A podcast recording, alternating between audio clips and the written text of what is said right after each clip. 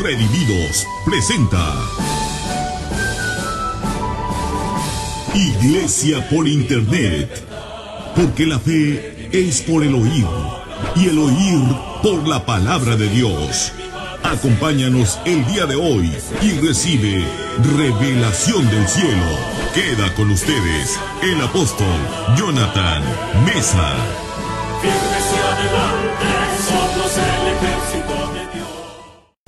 Hoy les voy a hablar del orden de los juicios venideros. Hoy es domingo 20 de marzo del 2022 y vamos a hablar de este tema, el orden de los juicios venideros.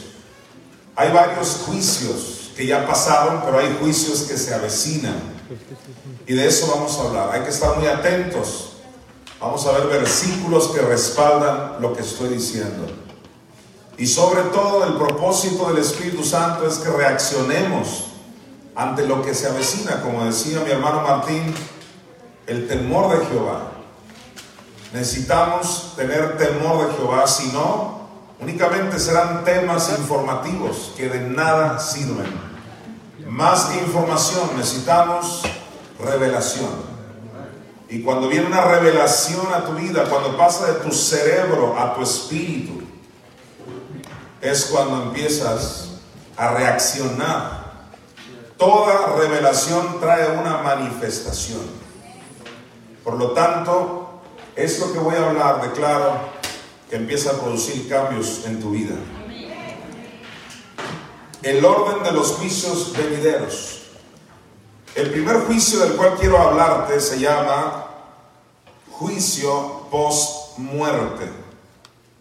Es decir, lo que pasa después que alguien muere. Repito, juicio post-muerte. Y para eso vamos a ir a Hebreos 9, 27, acá en las dos pantallas. ¿Qué pasa después que alguien muere? Viene el primer juicio. Por supuesto, me voy a referir a los que mueren sin Cristo. Porque los que mueren en Cristo ya están con el Señor y están esperando, como les explicaba el domingo pasado, la resurrección de sus cuerpos. Y ellos van a venir con Cristo y se van a unir a sus cuerpos donde estén. Pero los que mueren sin Cristo, atención aquí, ya sea un mundano que nunca recibió a Cristo, nunca nació de nuevo, por lo tanto, le toca juicio en cuanto muere. Dije en cuanto muere, que es el primer juicio, no es el único, no es la primera vez que los juicios son en parte.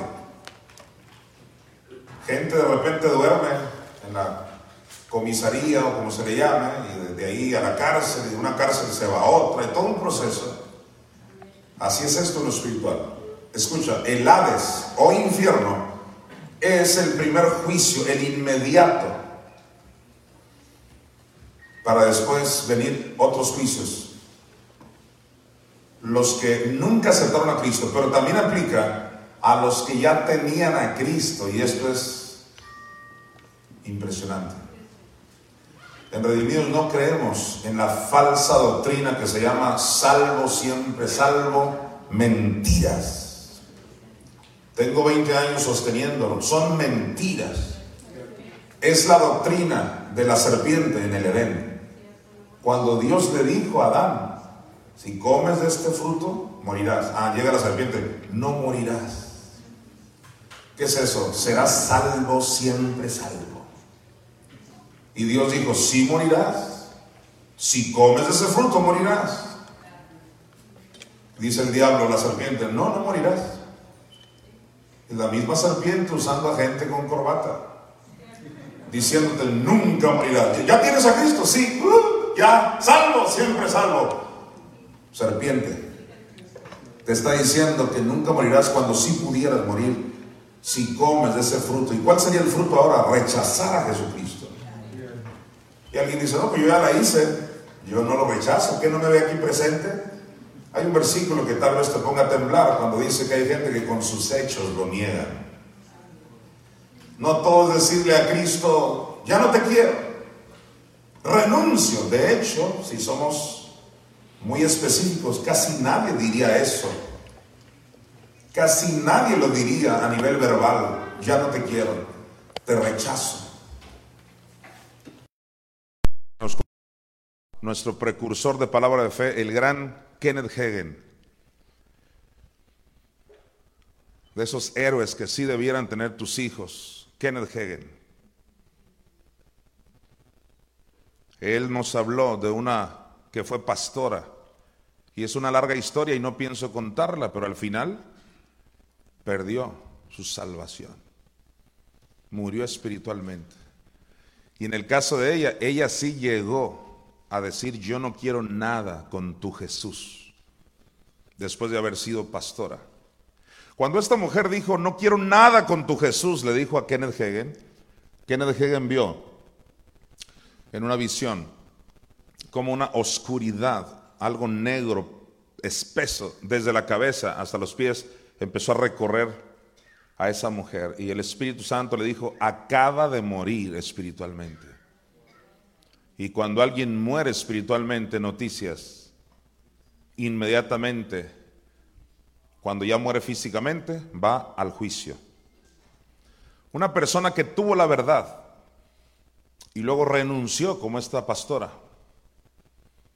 irá al Hades, infierno, igual que uno que nunca aceptó a Cristo. Igual de muertos los dos.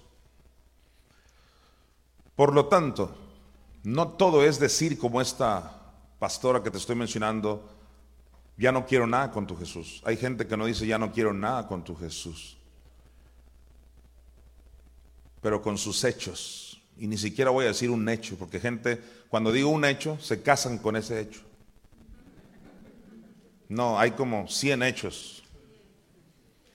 El apóstol dijo que si no me congrego me voy al infierno. ¿Ves? Por eso no me gusta tratar con bebés. Pero como sé que aquí hay muchos maduros, pudiera mencionar uno que otro, pero no lo haré. Échale pluma. Tus hechos pueden negar. O sea, con tus hechos le dices a Dios, no te quiero. Por lo tanto, la muerte espiritual del creyente, y no es mi tema hoy, necesito avanzar porque hay mucho que ver, pero la muerte espiritual del creyente es un, es un hecho en la Biblia. O sea, es una ni siquiera una posibilidad, es una gran posibilidad. Necesitamos demostrarle a Dios que lo amamos. Demostrárselo. Sometiéndonos a sus principios. Hay gente que no se somete ni al tránsito, menos al presidente, que porque no es de su partido y no saben que se están acarreando condenación. Nadie te llamó a quejarte, te llamaron a orar por el presidente. Y un montón de detalles que el cristiano y, los redimidos a veces ignoran, pero como dijo Pedro, ignoran voluntariamente. Porque hay un libro que se llama Biblia, donde podemos tener la guía de qué hacer y qué no hacer. Por lo tanto, el primer juicio del que te estoy hablando hoy se llama juicio posmuerte. ¿Qué pasa en cuanto alguien muere sin Cristo? Inmediatamente se va al infierno. Primer juicio, y lo voy a demostrar. Dice la autora de los Hebreos, que para nosotros es Priscila, y de la manera que está establecido. Esto ya está establecido. A ver, dígalo, ya está establecido.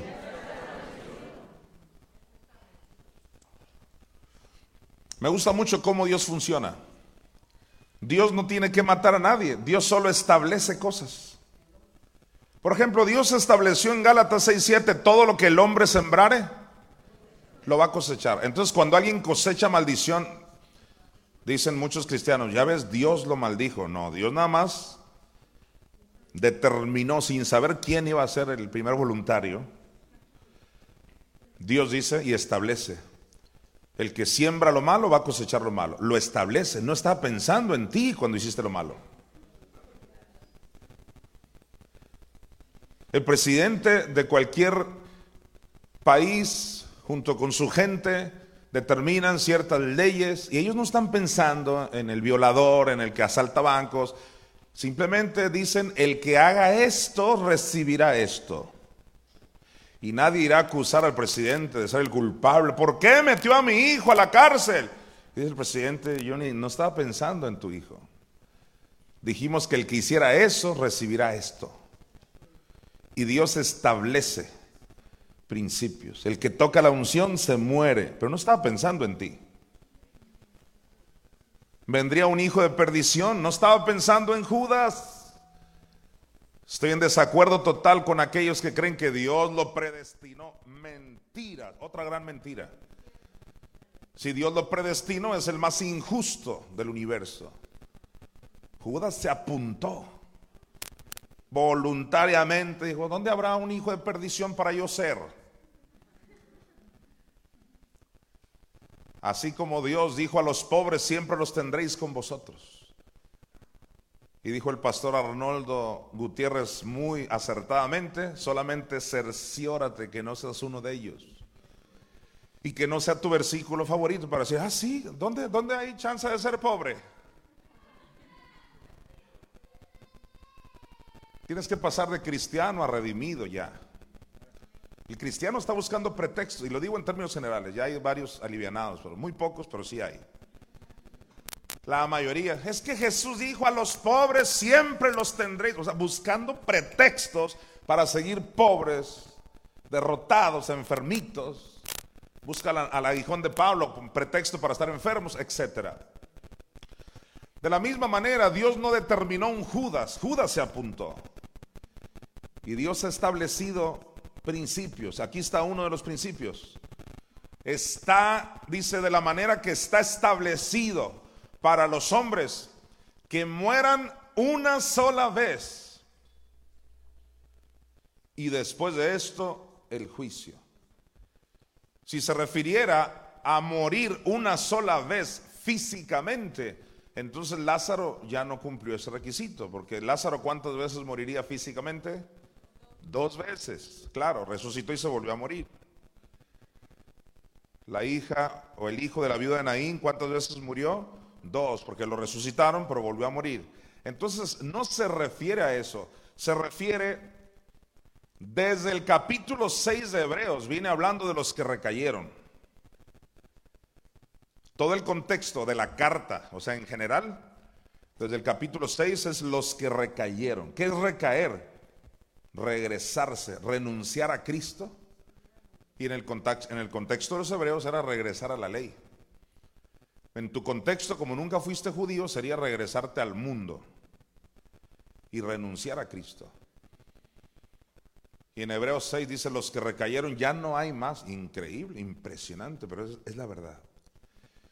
Ya no hay más lugar para el arrepentimiento, al igual que Esaú, que aunque lo procuró con lágrimas, ya no hubo lugar. Entonces, se refiere a muerte espiritual desde el capítulo 6 de Hebreos. Ya cuando llega al 9, sigue enfatizando esto. Y dice, de la manera que está establecido para los hombres que mueran una sola vez. Tú ya tienes a Cristo. ¿Cuántos tienen a Cristo en su corazón? Donde llegues a morir espiritualmente, y declaro que ni uno de ellos aquí está establecido, tienes que saberlo. Es como está establecido el que agarra un alambre pelón, se va a quedar pegado. ¿Qué Dios tan malo? No, te informó del alambre pelón. De la misma manera, tienes que saber cuando alguien muere espiritualmente, está establecido. Ahí está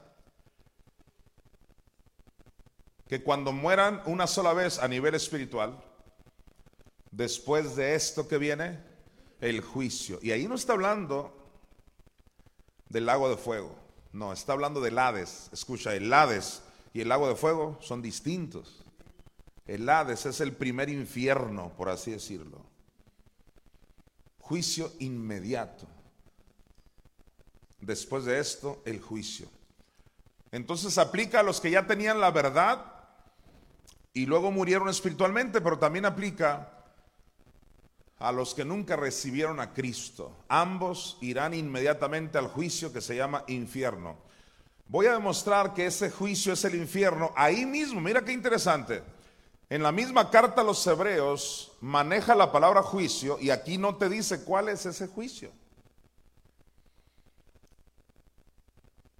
Tal vez alguien diga, juicio es cáncer, lupus, eh, pobreza. No, no nos dice. Nada más dice que de la manera que está establecido para los hombres que mueran una sola vez y después de esto juicio. Tú dices, ¿cuál será el juicio? Te vas una hojita adelante y, e interesantemente, aquí en Hebreos 9:27, pero ahora te vas al 10:27 y ahí te va a decir a qué juicio se viene refiriendo la carta a los hebreos. Hebreos 10:27 dice, sino una horrenda, todos digan horrenda. Esto es inimaginable, horrendo. Una horrenda expectación de juicio. Y dices tú, ¿cuál será ese juicio? Ahí dice, y de hervor de fuego que ha de devorar a los adversarios. Una horrenda expectación de juicio y de hervor de fuego. Se está refiriendo indiscutiblemente al Hades. Es un hervor de fuego, ahí donde aquel hombre estaba sufriendo en el fuego. Como Jesús lo relató, en el Hades hay fuego, en el Hades hay tormento. Así que diga conmigo, el juicio es el Hades. Pero para aquellos que tengan dudas de qué es el Hades, nos vamos a Lucas 16, del 22 al 29, para que le creas a Jesucristo y no a los que te han dicho que el Hades es la tumba. Le vamos a creer a Jesucristo. ¿Qué dijo Jesús? Aconteció que murió el mendigo y fue llevado por los ángeles, ¿te das cuenta? No al cielo, sino al seno de Abraham. Porque nadie había subido al cielo, dice Juan 3, pero sí empezaron a subir al cielo desde que Cristo subió al cielo después de su resurrección. Él se llevó una hueste de cautivos, es decir, se llevó a los del seno de Abraham, esos espíritus que aunque estaban en el seno de Abraham, un lugar de consuelo, no dejaban de estar cautivos. Mientras no fuera el cielo, eso es cautividad. Así que el seno de Abraham estaba debajo de la tierra, enseguida del Hades. La única diferencia es que no se estaban quemando, es el único consuelo. Y entre el Hades y el seno de Abraham había un hoyo más profundo que la Biblia le llama abismo. Así que este mendigo, que es Lázaro, no obstante, fue muy pobre y enfermo, se fue a ese lugar de consuelo. Porque efectivamente la clave para ir con Dios es estar bien con Dios. Ya si tú quieres reinar en vida próspero y no enfermo, tienes que ya de plano ser un redimido y estar en la iglesia redimidos. Así que entendamos que Lázaro, no obstante, pobre y enfermo, pero se fue al lugar de consuelo. No es un modelo, lo tengo que decir. No es un modelo para decir, perfecto, si al final me voy al cielo, Dios mío, mándame una llaga. Enférmame para ser como Lázaro, para irme al cielo. No, no es un modelo. Lázaro se pudo haber librado de esa enfermedad porque era hijo de Abraham. ¿Te acuerdas cuando Jesús dijo, y a esta hija de Abraham la vio encorvada? Y lo primero que dijo, esta hija de Abraham, ¿por qué está encorvada? Dando a entender los hijos de Abraham, antes que viniera Cristo, tenían derecho a la sanidad. Así que Lázaro era hijo de Abraham, pero no se apropió. No obstante, se fue al cielo. En este caso al seno de Abraham, porque nadie se subió al cielo hasta que Cristo resucitó. Entendiendo eso, aconteció que murió el mendigo y fue llevado por los ángeles al seno de Abraham. Y murió también el rico y fue sepultado. Y como ya te he enseñado, cuando dice fue sepultado, no se refiere únicamente a cuando lo sepultaron en la tumba, sino que se puede sepultar a una persona también en las profundidades del mar, por ejemplo, como lo dice Miqueas 7 del 19 al 20, que nuestros pecados e iniquidades fueron sepultados en lo profundo del mar. Se le puede sepultar a una persona en lo profundo del mar, se puede sepultar a una persona en los aires, como Moisés dice que fue sepultado, pero eso fue sepultado en una parte del cielo. Nosotros hemos descubierto que Moisés no murió. Tan es así que Moisés y Elías, los cuales no murieron, se le aparecen a Cristo. O aparecen con Cristo en el monte de la transfiguración. Hasta la fecha no, no encuentran la tumba de Moisés. ¿Por qué? Nunca murió. Es uno de los arrebatados. Así que cuando dice el versículo 22, volvamos al 22.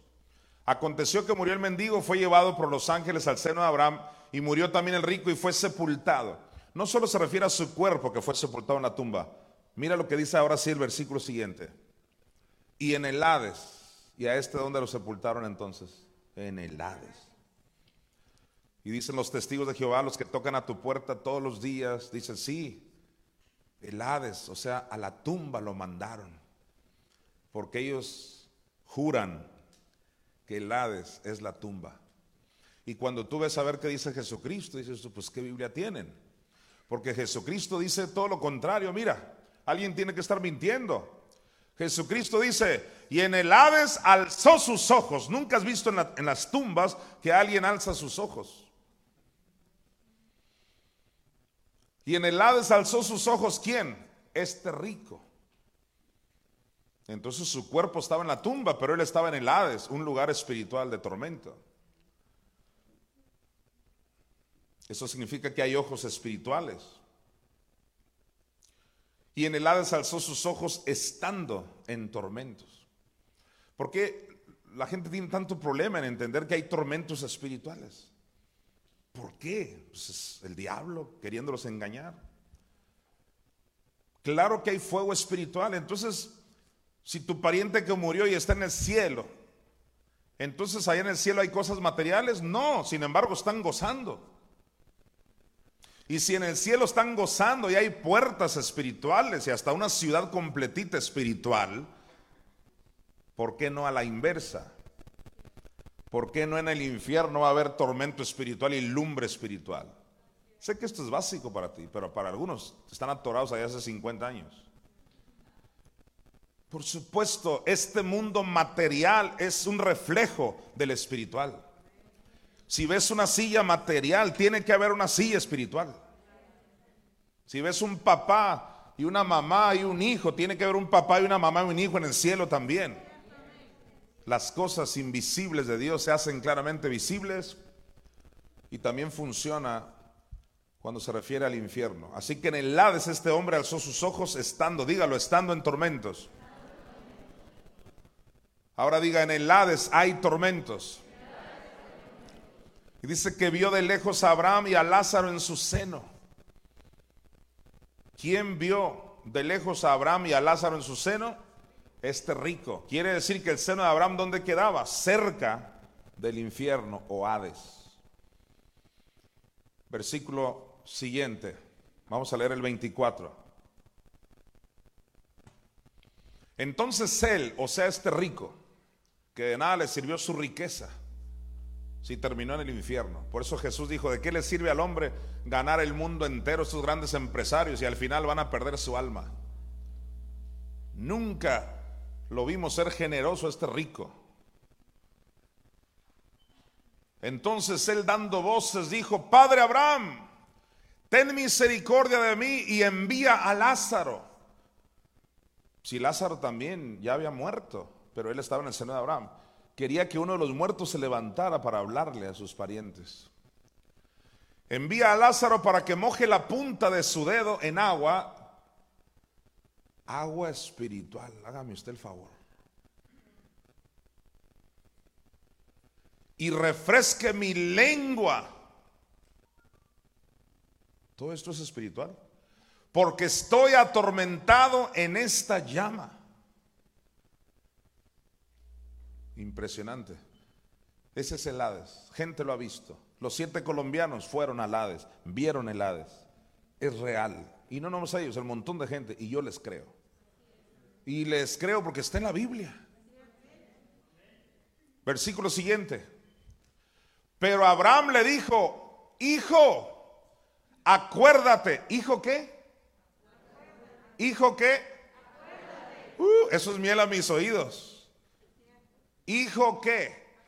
¿Y por qué le va a pedir que se acuerde si los muertos no se acuerdan de nada? Dicen los testigos de Jehová y los adventistas y otros parientes. Es que los muertos ya nada saben, no hay memoria, ellos ya perdieron la memoria. Mentiras. Aquí Abraham está diciendo todo lo contrario. Y le dice, hijo, acuérdate. Uh, acuérdate, le dice un muertito. Claro que se acuerdan de todo. Eclesiastés 9:5 no alude a que ellos pierden la memoria, sino a que los humanos se olvidan de ellos, que es muy diferente. Y dice que nada saben, ya lo expliqué, nada saben de lo que estamos haciendo ahorita, pero sí saben de lo que está pasando ahí y sí saben de lo que hicieron los tremendos. Uno de los peores tormentos en el infierno, y lo han dicho los que han ido al infierno, es el acordarse de la posibilidad que tuvieron de estar con Dios y nunca lo hicieron. Así que duele más el acordarse lo que pudiste hacer y no lo hiciste a las mismas llamas en el infierno. Aquí tenemos un hombre acordándose. Y le dijo, acuérdate que recibiste tus bienes en vida. ¿Tus qué? Tus bienes. O sea, ya, listo. Fuiste rico, pero fuiste un avaro. Nunca diezmaste, nunca ofrendaste, nunca le diste a los pobres. Ya, ya te gozaste con tu dinero. Perfecto. Ya recibiste tus bienes, te toca el infierno. Wow. Hay que entregarle la vida a Cristo, mi hermano. Toda nuestra energía, toda nuestra pasión, nuestro dinero, la prioridad, Dios. Así que hijo, acuérdate que recibiste tus bienes en vida y Lázaro también males, pero ahora este es consolado aquí y tú atormentado. Así que el seno de Abraham, ¿qué es? Un lugar de consuelo. Y tú atormentado porque el Hades es un lugar de tormento. Recuerda que la palabra infierno es en latín, Hades en griego, Seol en hebreo. ¿Cómo te quieres ir a, ese lugar? ¿En hebreo o en latín? ¿O en griego? Versículo 26. Además de todo esto, una gran cima. Ahí viene cima con S. Si fuera cima con C, se refiriera a una cima, un monte. Pero es cima con S, o sea, es un abismo, más hondo que el Hades. Por eso Jesús cuando estaba en el Hades dice, me empujaste con violencia. Y dice uno, ¿para dónde lo empujaron si ya está en el Hades? Ah, es que hay una parte más profunda que se llama abismo. Y aquí se traduce cima con S. Además de todo esto, una gran cima está puesta entre nosotros y, vosotros. Así que entre el seno de Abraham y el Hades había un hoyo. Nadie podía pasar de un lugar al otro, mucho menos a venir a jalarte las patas. Es que vino, yo, yo la vi, fue mi tía, fue mi tía, es un demonio que la hizo de tu tía. Pero no fue tu tía. De manera que los que quisieren pasar de aquí a vosotros no pueden ni de allá para acá. clarísimo. Le damos gracias a Jesús por sus enseñanzas. Versículo 27. Entonces le dijo, te ruego pues, Padre, que le envíes a la casa de mi Padre. 28. Porque tengo cinco hermanos. ¿Se está acordando de qué? Que tiene cinco. No estaba tontito ahí sin memoria. Tengo creo que dos, uno. No, clarito se acordó, hasta se refrescó la memoria. Tengo cinco hermanos. Se acuerdan de todo. Mientras su cuerpo, ¿dónde estaba? en la tumba. Pero él a dónde fue? Al Hades. Toda persona que muere sin Cristo, así como el rico, al instante en el Hades. Y acordándose que tenía 20 hermanos o los que ha tenido ahí. Acordándose de lo que hizo, de lo que pudo hacer, de lo que no hizo, de cuando se burló de... Bueno, impresionante. Más las llamas ahí. Y eso es solo el inicio de su tormento.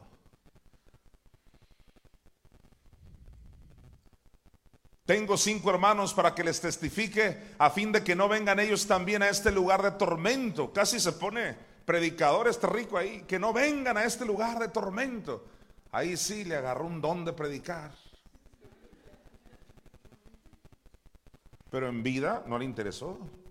Él creía que su dinero y su posición, sus contactos, ya la hice. Qué equivocado está el mundo.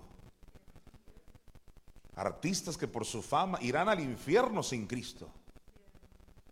Nadie puede confiarse ni en riqueza, ni en fama, ni en contactos, ni en que es que yo nunca me enfermo. Nadie te preguntó si no te enfermas. Todos irán al Hades, a no ser que reciban a Cristo. Nada ni nadie te puede salvar. Jesucristo te puede salvar ahora mismo. Solamente entrégale tu vida a Jesucristo. Y vive para Él y demuéstrale que lo amas. No, no, pues yo creo en Él. sí. Los demonios también creen. Y hasta tiemblan. No es solo creer y temblar. Aleluya. Yo creo en temblar, pero también creo en diezmar. Es que hay gente que tiembla y no diezma. Hay gente que tiembla y murmura. Hay gente que tiembla y murmura del presidente. Y digo el presidente porque es un área que casi nadie quiere tocar. Normalmente es murmurar del pastor, del apóstol, pero no respeta ni al policía ni a nadie. Estoy hablando de cristianos y hasta un que otro redimido. Estás temblando aquí, vas y le faltas el respeto al maestro de primaria o al diácono que el de primaria.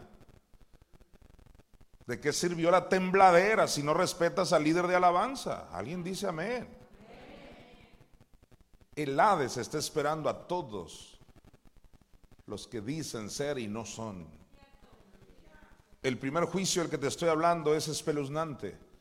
El que está sin Cristo irá al Hades. El que está en Cristo y con sus hechos lo niega, irá al Hades. Aquellos siete jóvenes colombianos, cuando fueron a cierta parte donde había un sufrimiento mayor,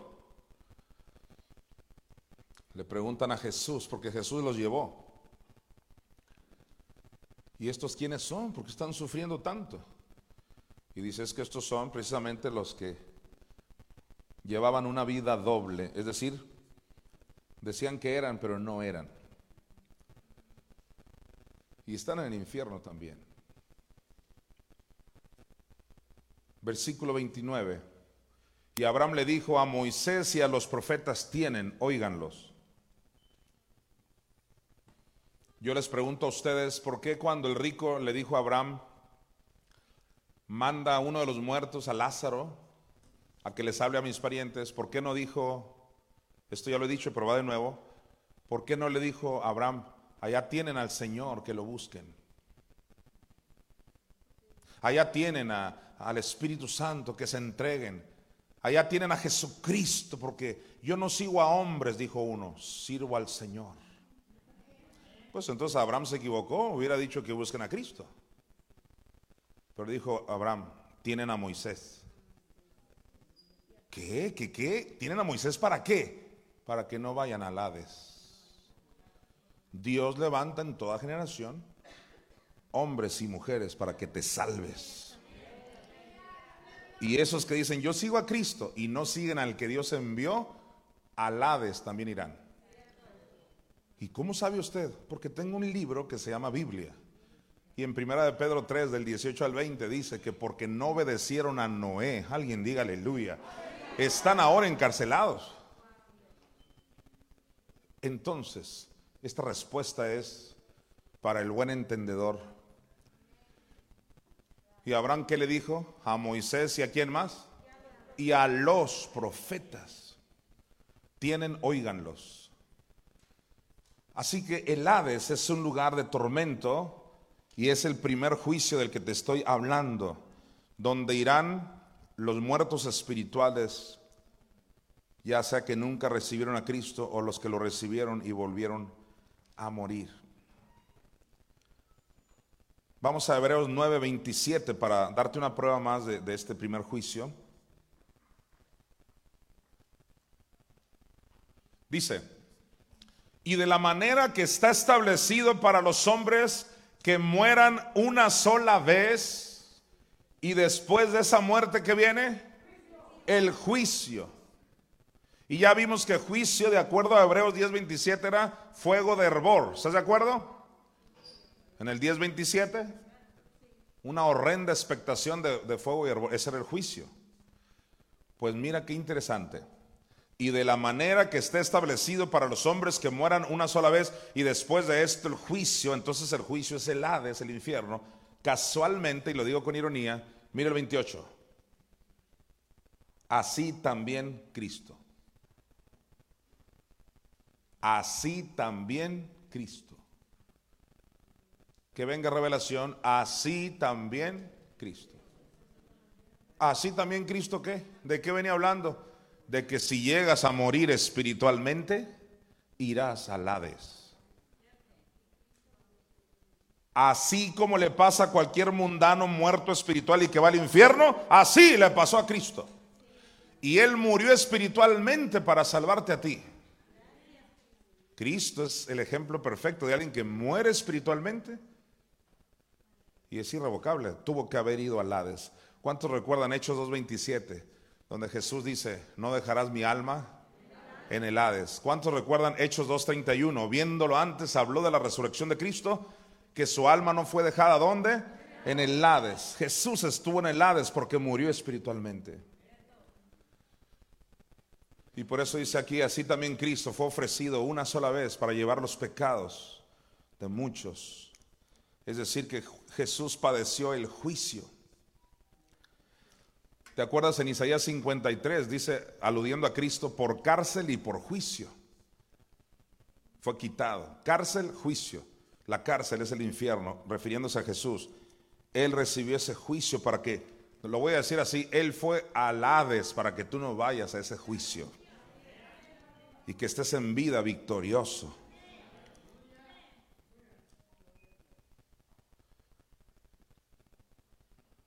Apocalipsis 20 del 13 al 14.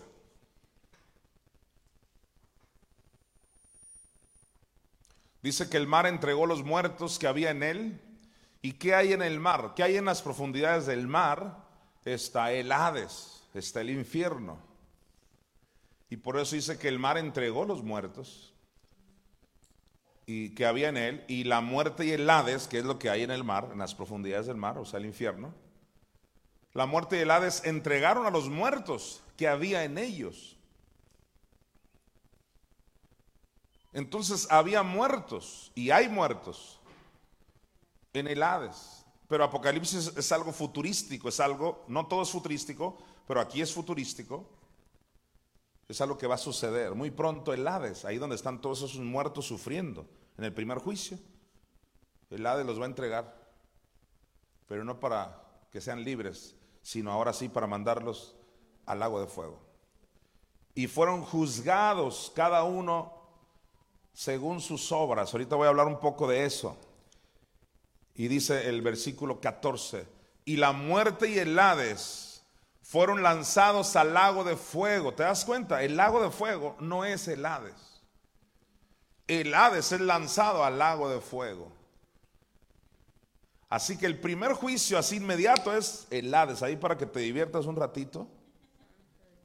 Y luego le espera a esa gente el lago de fuego que es eternalmente un sufrimiento. Nosotros no creemos en la famosa aniquilación del alma, eso lo será usted. ¿Qué es la aniquilación del alma? La falsa corriente, otra mentira, que enseñan que sí, un día en el infierno van a caer todas las almas, pero en un día nomás, ¡pum! Ya. Para que ya no sufran. Eso no lo encuentras en ninguna parte de la Biblia. Esa es una buena idea de alguien que no quiere sufrir. Pero este lago de fuego es, dice la Biblia, y serán atormentados por los siglos de los siglos. Mientras el que está en Cristo será gozoso por los siglos de los siglos. Jesucristo es la clave para no ir a ese primer juicio. Le voy a dar un consejo, si usted se quiere morir, muérase, se le va a respetar, muérase, pero váyase con Cristo. No le recomiendo que se vaya a Hades, porque de ahí nadie sale y cuando sale es para ser lanzado a dónde? Al lago de fuego. ¿Cuántos le dan gracias a Dios que están en Cristo Jesús? Pero ahora hay que permanecer en Él. Hay que permanecer en Cristo Jesús. Dele un mejor aplauso a Cristo el Señor, nuestro Dios.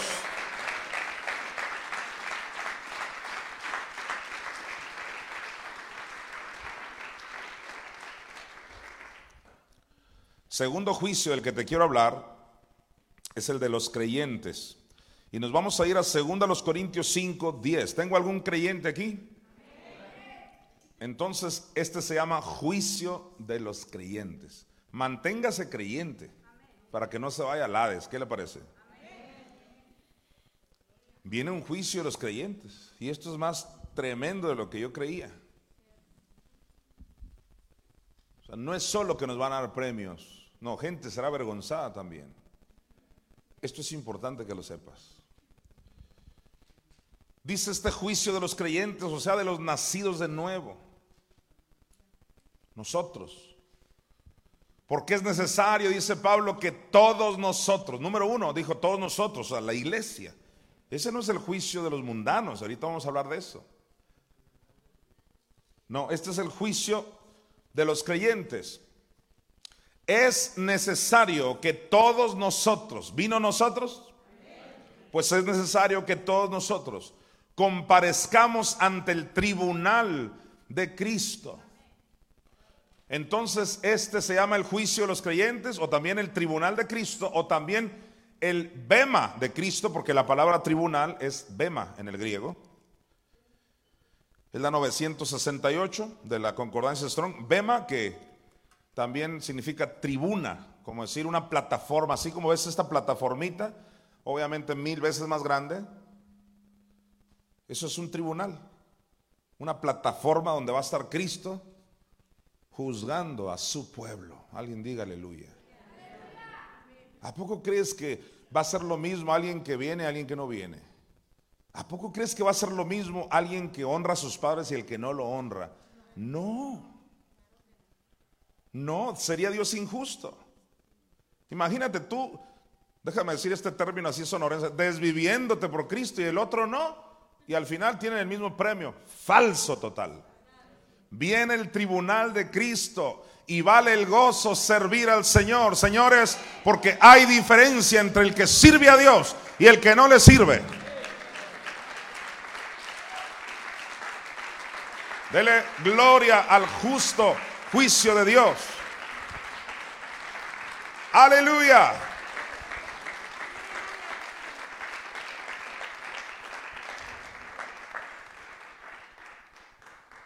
Dile a tu vecino, es que es necesario. Es necesario. Es que no es de que no habrá manera, no, no, no, no hay manera. Es necesario. Es necesario que todos nosotros, ahí está la iglesia, comparezcamos ante el tribunal o tribuna de Cristo. Ahí vamos a estar tú y yo. Y el Señor Rey de Reyes en su tribuna, juzgando a su pueblo. Así que tú no juzgues a nadie, porque un día Cristo viene a juzgarnos a nosotros. Eso es lo que Pablo dijo. No te preocupes de juzgar a nadie, porque ya viene el día donde Jesús va a juzgar frente a todos. Wow. Es necesario que todos nosotros comparezcamos ante el bema de Cristo para que cada uno, para que cada tres o cada cinco, cada dos, cada uno. Pero es que yo estoy casado, cada uno. No es de que por parejas, nada, cada uno. Es que estoy casado, pero mi viejo es bien incrédulo.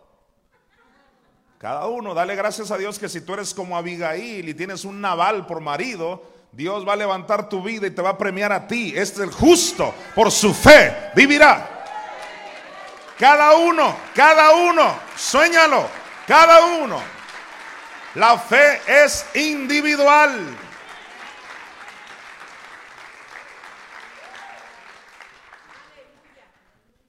Para que cada uno reciba, mira, según lo que haya hecho. Ahí entran las obras. Las obras no te salvan, yo siempre te he dicho, pero te mantienen salvo. Y te van a contar bastante allá. Entonces, ¿para qué es este tribunal de Cristo? ¿Para que cada cinco dice? No. Ahí andan grupitos de cuatro, se le llevan juntos y Allá en el cielo no vas a entrar con nadie. O sea, todos van a estar allá, pero no hay compadrazgos ni que nada. Ahí es tú solito. O sea, tú eres responsable de tu vida. Es que en la bolita que ando nadie cree en eso. Pues tú sí crees porque ya viene el tribunal. Aleluya. Es necesario que todos nosotros comparezcamos ante el tribunal o de Cristo, o sea, juicio de los creyentes, para que cada uno reciba según lo que haya hecho. Mira, mientras estaba en el cuerpo, sea bueno o sea malo. ¿Te das cuenta que no somos cuerpo? Vivimos en un cuerpo. Ahí está clarísimo. Vas a dar cuenta de lo que hiciste mientras estabas donde? En el cuerpo. A ver, diga conmigo, yo soy un espíritu. Poseo un alma. Y vivo, tiéntate aquí, diga, yo vivo en este cuerpo. Entonces tú no eres cuerpo, ¿qué eres? Eres un espíritu. Y vas a dar cuenta, y vamos a dar cuenta de lo que hicimos mientras vivíamos en este cuerpo. Sea bueno o sea malo. Lo bueno te va a contar. Lo malo de lo que no corregiste, de lo que no te arrepentiste, te va a contar. Pero si te arrepientes y lo corriges, ya no te contará. Será puro bueno para tu vida. Este es el segundo juicio del cual estoy hablando ahora. Se llama Tribunal de Cristo. Primera de Pedro 1, 17. ¿Qué dijo Pedro? Y si invocáis por Padre a aquel que sin acepción de personas juzga, según qué, ¿cómo juzga Dios? Según la obra de cada uno. Otra vez Pedro coincide con lo que dice Pablo, porque es el mismo Espíritu Santo quien nos inspira. Y dice Pedro, según la obra de cada uno, conducíos en temor todo el tiempo de vuestra peregrinación. ¿Qué es peregrinación? Pues que estamos de paso, porque viene cielo nuevo y tierra nueva para nosotros.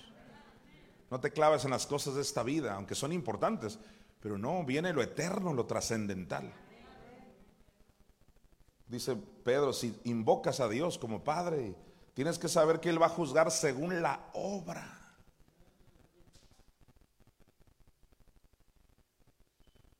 Tenemos todos que estar conscientes de que Dios quiere que hagamos cosas, porque nos van a contar allá. Dice Efesios 2:10 que fuimos creados para buenas obras. Y alguien dice, pues yo con que me salve ya, ya, ya, estando en el cielo es ganancia. Pues sí, eso es, eso es como querer ir en el Titanic allá afuera viendo el mar y no disfrutar del camarote adentro y un montón de lujos. ¿Quieres estar en el cielo eternalmente boleando los zapatos a tu vecino? Claro, porque hay premios. Dios es un Dios justo. Y Dios ve los corazones. O sea, ¿de dónde crees que va a ser igual alguien que va y evangeliza cada semana? Alguien que diga, ay, échenle gana, lloro por ustedes. ¿De dónde crees que va a ser igual alguien que se esfuerce, está con tus gloriosos niños cada domingo. Alguien que dice, échenle ganitas, yo aquí. No. No espero amenes ni likes. El tema lo amerita. Claro que va a haber diferencia en aquel día. Dios es un Dios justo y de recompensas. Si tú invocas a Dios, tienes que saber que Él va a juzgar según la obra de cada uno. Aleluya. Romanos 14 del 12 al 13, por favor. Vamos con Pablo otra vez. De manera que cada uno de nosotros, otra vez el famoso cada uno, ¿vino cada uno? Esto es individual, individual. Dice Pablo, de manera que cada uno de nosotros, mira, dará a Dios cuenta de tu vecino. ¿Qué dice? Apúntese, cuenta de sí. Diga, yo voy a dar cuenta de mí. Yo por eso lo he dicho una y otra vez. Tú deja de preocuparte por mí. Ay, es que el apóstol y, ay, es que se dicen tantas cosas. A mí se me hace que sí está hereje. Hey, Despreocúpate que yo voy a dar cuenta de mí y tú vas a dar cuenta de ti. Cada quien va a dar cuenta de sí mismo.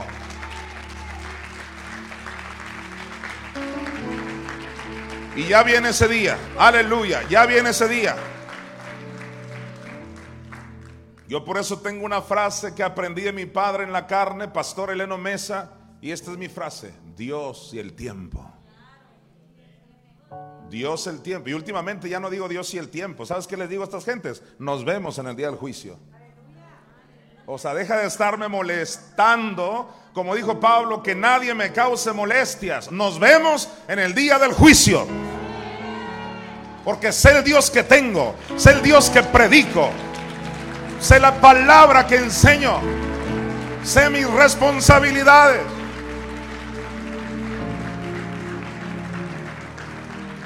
A ver, vamos a leerlo juntos. Diga, de manera que cada uno de nosotros dará a Dios cuenta de sí. Ahora vamos a, ver qué Pablo aquí nos sigue aconsejando. Mire el 13. Así que, o sea, debido a que debes, de que ya sabes que vas a dar cuenta individual, dice Pablo, así que ya no, o ya sí, ya no nos juzguemos más los unos a los otros. Si vas a dar cuenta de ti mismo, ¿qué haces juzgando? Vamos a suponer que tu hermano si anda tan mal como tú dices, pues espérate que va a recibir la reprensión y lo que tenga que recibir. Aleluya.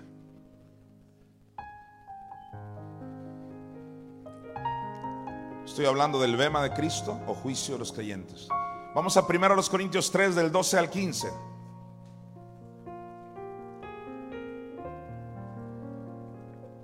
Dice Pablo, primera a los Corintios capítulo 3, versículos del 12 al 15. Y si sobre este fundamento, y el fundamento es Cristo, alguno edificare oro, plata, piedras preciosas, madera, heno y hojarasca. Aquí hay dos tipos de obras que están representadas en metales o en otro tipo de materiales que sí se queman.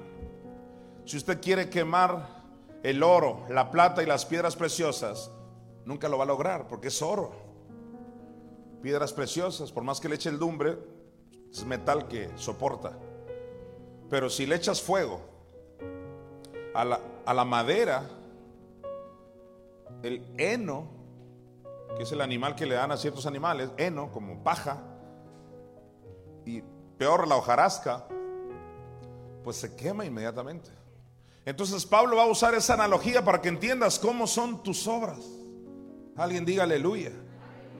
Hay obras oro, hay obras piedras preciosas, hay obras plata, pero hay obras madera. Hay obras heno, hojarasca. Son obras que cuando te presentes ante el juez, en ese tribunal de Cristo, esas obras que dices tú, aquí traigo un tráiler lleno de obras. Qué bueno que ya soy el que sigue. Vengo aquí con este carro gigante, por así decirlo, y traigo el montón de obras. Yo hice esto, ofrendé, diezmé, ayudé a los pobres, nunca hablé mal de nadie. Bueno, y, dices tú, wow. Y dice Dios, adelante. Entonces se prueba con el fuego. Y si es obra de calidad, no se va a quemar. Esas son las que van a contar. Las otras se van a quemar. ¿Cuáles son esas obras que se queman? Las que no las hiciste como dijo el cantante Rabito, sinceramente. Así de fácil. No nos vamos a complicar mucho la vida. Diezmas, ¿por qué diezmas? De verdad lo haces sinceramente. Por la obra de Dios. O porque te vean, ¿por qué cantas? ¿Por qué quieres ser pastor? ¿Por qué quieres abrir una iglesia? ¿Por qué? ¿Cuál es la motivación real? Claro, nadie te va a decir, sí, quiero abrirla para que todos me vean. Nadie te lo va a decir. Pero en aquel día Dios va a decir, yo sí te lo voy a decir. lo siento, pero hiciste muchas obras, pero son heno, hojarasca y no te sirven. Entonces diga conmigo, no todo es hacer obras, sino que sean obras de qué? De calidad. Hazlo todo de corazón. Nunca se te olvide que estamos sirviendo a un Dios vivo.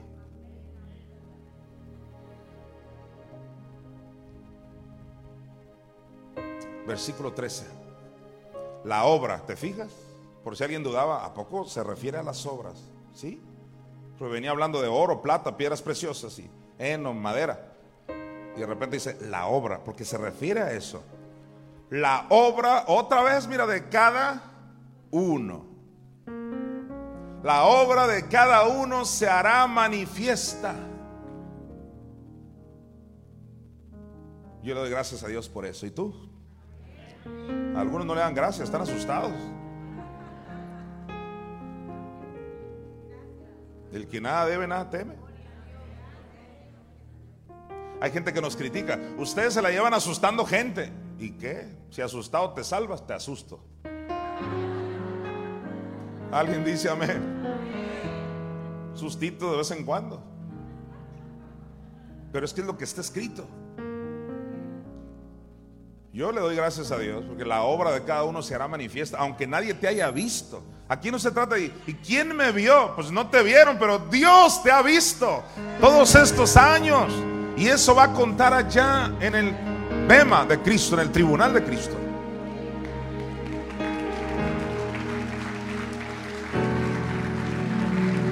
Gloria a Jesús. Gloria a Jesús.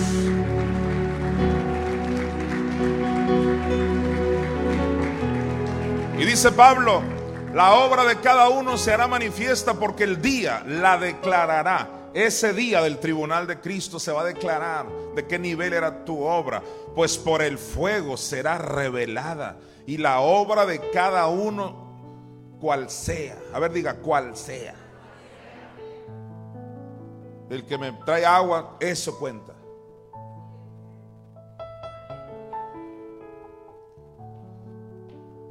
El fuego la probará.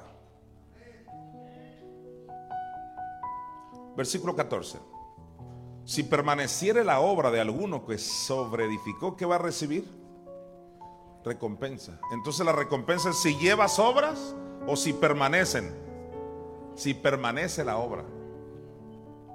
Ya estando allá se prueba y si permanece, si no se quema, esta obra valió. Y eso tiene que ver con las intenciones de tu corazón vas a recibir recompensa. Hay recompensa para ti. Versículo 15. Si la obra de alguno se quemare, él sufrirá pérdida. Date cuenta. Ya estás en el cielo. Para aquellos que dicen, no, en el cielo ya todo es igual. Nada. Vas a sufrir pérdida. Si bien el mismo dice, será salvo. O sea, te vas a salvar. Aunque así como por fuego. Eh, no queremos solo salvarnos. Queremos llegar a la excelencia. Queremos tener todo lo que Dios tiene para nosotros. Empieza a honrar a tus padres, empieza a congregarte más seguido, empieza a evangelizar, empieza a servir a Dios. Perdona, haz lo que tienes que hacer. Todo eso va a contar. Todo eso va a contar en este juicio. Ahora, estamos en 1 Corintios 3, ¿verdad que sí? Pues no es casualidad que en 1 Corintios 4, versículo 5, Pablo no ha cambiado de tema. No es casualidad, por supuesto que no. La Biblia no tiene esos números, esas ya son cuestiones de traducción. Así que lo que venía hablando en el capítulo 3, mira lo que ahora te dice en el 4, 5. Así que dice Pablo, no juzguéis nada antes de tiempo. Me dice amén. No te adelantes. No te adelantes que aquellos que dices tú, ese de seguro le va a ir muy mal, a lo mejor le va a ir mejor que a ti. Porque Dios que ve los corazones, no te adelantes. Así que no juzguéis nada antes de tiempo. Mira, ¿hasta cuándo? Hasta que venga el Señor. Entonces, para aquellos que me preguntan, ¿y cuándo va a ser ese juicio de los creyentes? Porque el cuándo es importante. Ahí dice que cuando venga el Señor. El juicio de los creyentes es cuando venga el Señor. Ya te explicaba, los muertos en Cristo resucitarán primero. Luego nosotros los que vivimos seremos qué? arrebatados para recibir al Señor en el aire. Entonces cuando venga, eso va a suceder en el aire. Recompensa. Y dice Pablo, no juzguéis nada antes de tiempo hasta que venga el Señor, el cual aclarará, mira, lo va a aclarar. Es que tengo duda de fulano, tranquilo, todo se va a aclarar. Alguien diga aleluya. El cual aclarará también, dice, lo oculto de las tinieblas y manifestará las intenciones del corazón o de los corazones. Y entonces cada uno, otra vez cada uno, recibirá su alabanza de Dios. ¿Qué es lo que va a manifestar Dios en ese tiempo? Las intenciones. Yo no sé cómo, a lo mejor una pantalla gigante, no sé.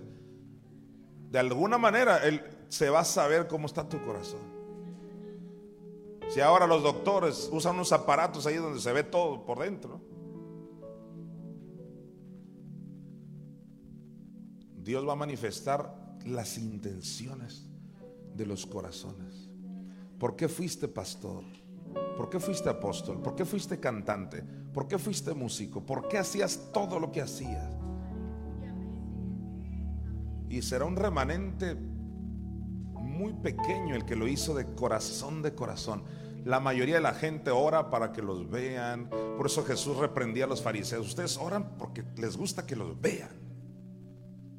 Y tampoco está en contra de que no te vean, porque no vamos a predicar en el baño, ¿no? Porque gente nos ha criticado. Ya ves, Jesús dijo que no oráramos en público. No dijo eso, sino que no lo hagas para que te vean. Claro que hay que orar en público y en el aeropuerto, donde quieras. Pero tu intención, tu intención, ¿cuál fue tu intención? Eso va a contar en aquel día.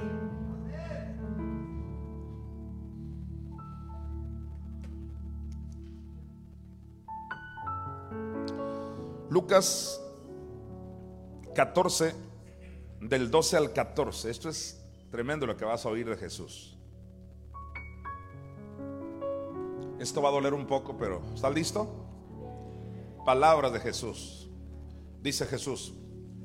Dijo también al que le había convidado, o sea que a Jesús eh, lo convidaron a comer. Y es bonito que gente invite a comer a otras personas. Es decir, nadie se confunda. Nadie diga, a partir de hoy no invito a comer a nadie. Como lo voy a decir con cariño, a manera de broma, pero así actúan los mulos. Cuando tú regañas a tu hijo o a tu hijo, luego saben, sí, pues ya no voy a ver a nadie en un mes. O sea, nadie te dijo que no vieras a nadie en un mes, nomás corrígete el punto.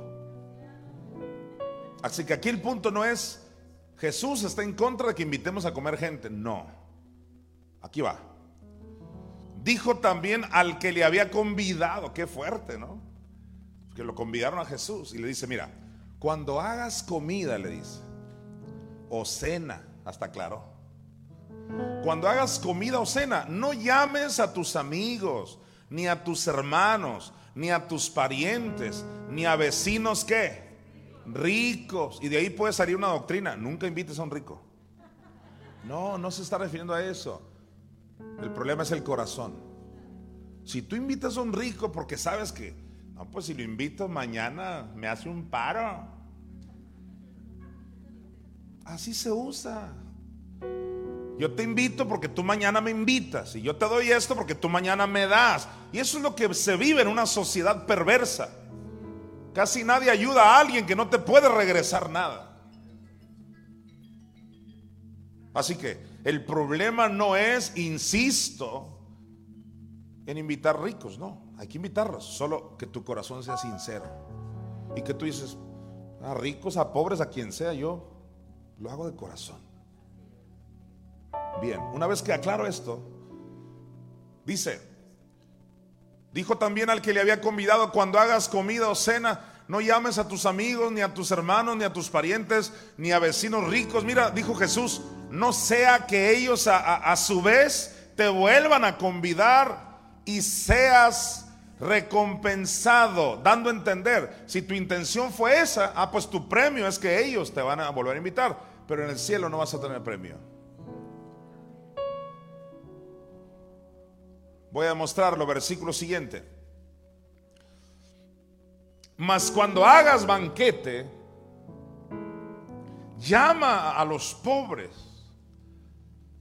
Normalmente esto alude mucho a los ricos, porque ¿quién puede hacer un banquete? Normalmente aplica a muchos ricos que solo entre ellos.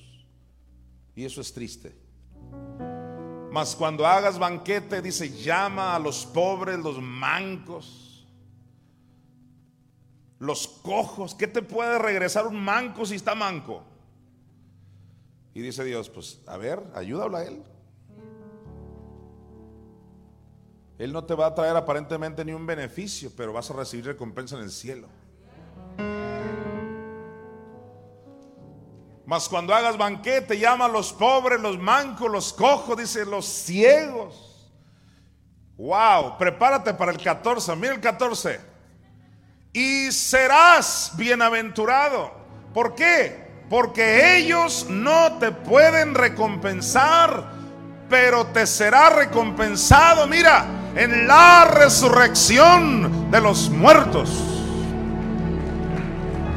¿Y cuál es la resurrección de los muertos justos? Es cuando la iglesia también va a ser arrebatada. Se está refiriendo al tribunal de Cristo, al bema de Cristo. Apláudale fuerte al Señor. Hasta los aplausos cuentan la intención del corazón, el cómo lo hiciste para Dios. Ya viene el tribunal de Cristo. Dele gloria al Señor Jesús. aleluya.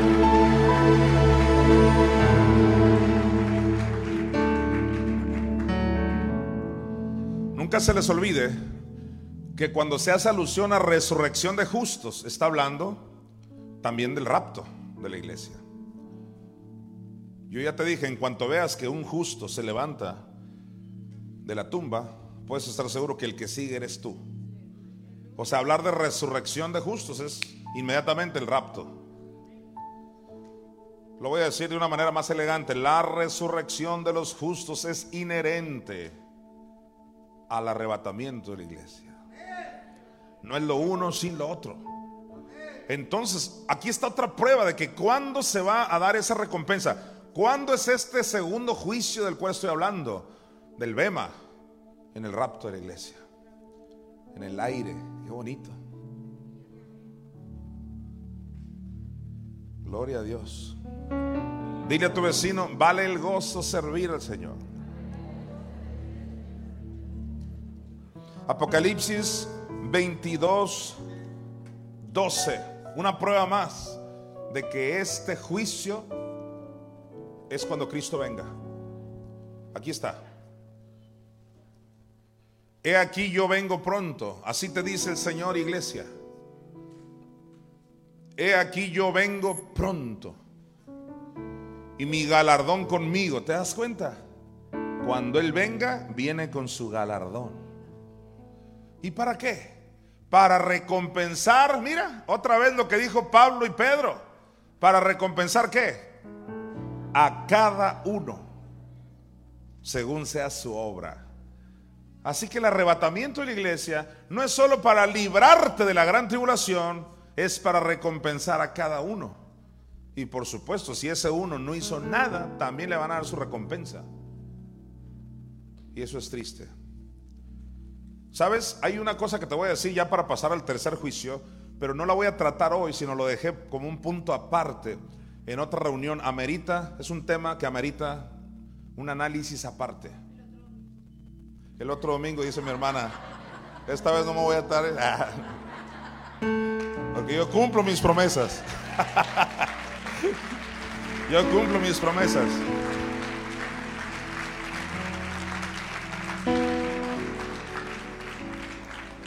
Yo no sé si tú sabías, pero hay una parábola, de seguro sí sabías, pero tal vez no.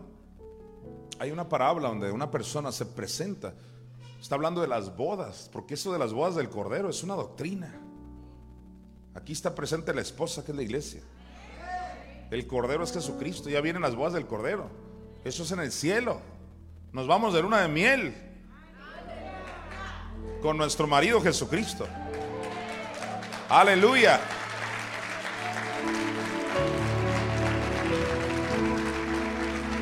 Gloria a Jesús. Ven saltando por los montes. A ver, levanta tus manos y dile al Señor en la menor. Ven saltando por los montes. Y la iglesia le canta a su marido de Jerusalén. Está presente la novia. Soy tu novia apasionada esperando para danzar. Oh, eleva tu voz redimido y dile, ven saltando por los montes de Jerusalén.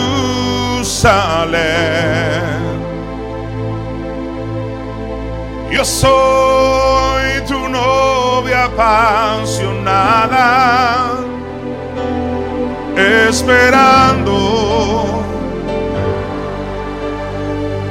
Dígale la última vez, si ven saltando por los montes de Jerusalén. Soy tu novia apasionada, esperando para danzar, esperando para danzar, esperando para danzar,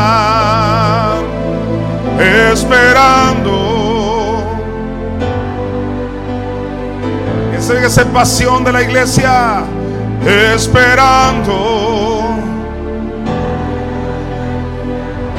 Sí, esperando, esperando para lanzar.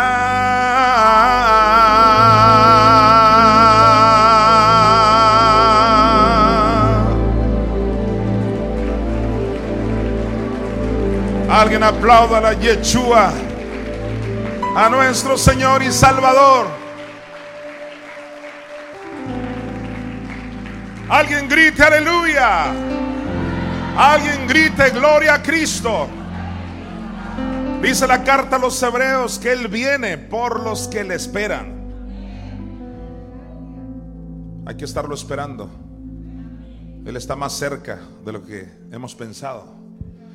Y entonces Jesús nos relata esa parábola y ya todos estaban en las bodas. ¿Y qué crees?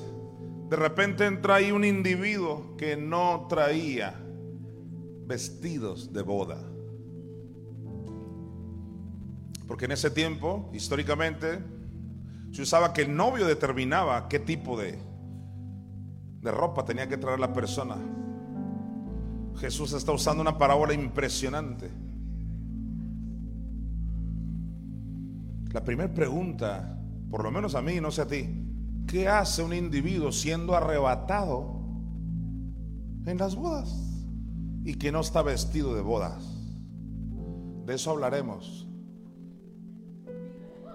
la próxima ocasión. Uh.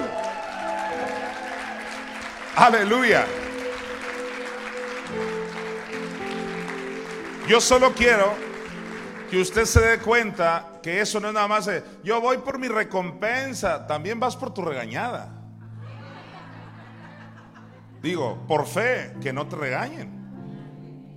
Pero es que eso no es nada más recompensas, ni dulces, ni pasteles. es, oye, ¿tú qué haces aquí sin ropas? ¡Wow! Con razón a la iglesia de Sardis le dice, hay algunos cuantos de ustedes, dice, de esa iglesia, que todavía mantienen sus vestiduras blancas. Y está hablando del alma porque tu espíritu ya es perfecto. Es más, es tan perfecto que hasta alguien puede entrar a las bodas ahí. Aleluya. Pero ya estando arriba, alguien diga aleluya. No, no, no, no te arreglaste, no. No te pusiste a cuentas con Dios. Y la pregunta es si por qué Dios deja entrar eso. Y todo tiene una respuesta. Sabes, lo único que te puedo decir ya para yo pasar al otro juicio es este. Este juicio de los creyentes no es un asunto solo de premiaciones, sino de reprensiones. E inclusive gente ahí dice, a ese que no traía vestido de boda, dice, échenlo, átenlo de manos, de pies y échenlo afuera a la oscuridad. La Biblia no se contradice, por eso primera de Juan dice claramente, cuando Él venga, dice, algunos serán avergonzados. Horrenda cosa es caer en manos de un Dios vivo. Esto es más que religión, esto es más que qué bonito toca Dan.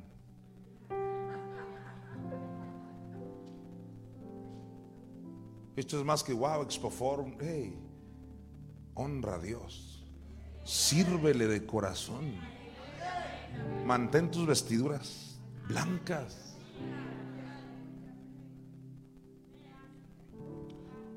Es todo lo que diré al respecto por ahora. Vamos al juicio número 3. ¿Cuál fue el primer juicio? Juicio posmuerte. Cuando alguien muere espiritualmente, irá inmediatamente al Hades cuando ya muere físicamente. El segundo juicio que vimos es el de los creyentes, obema de Cristo. Y el tercer juicio del que te quiero hablar se llama juicio de los demonios y ángeles caídos. ¿Cuántos creen que merecen ser juzgados ellos? Por supuesto.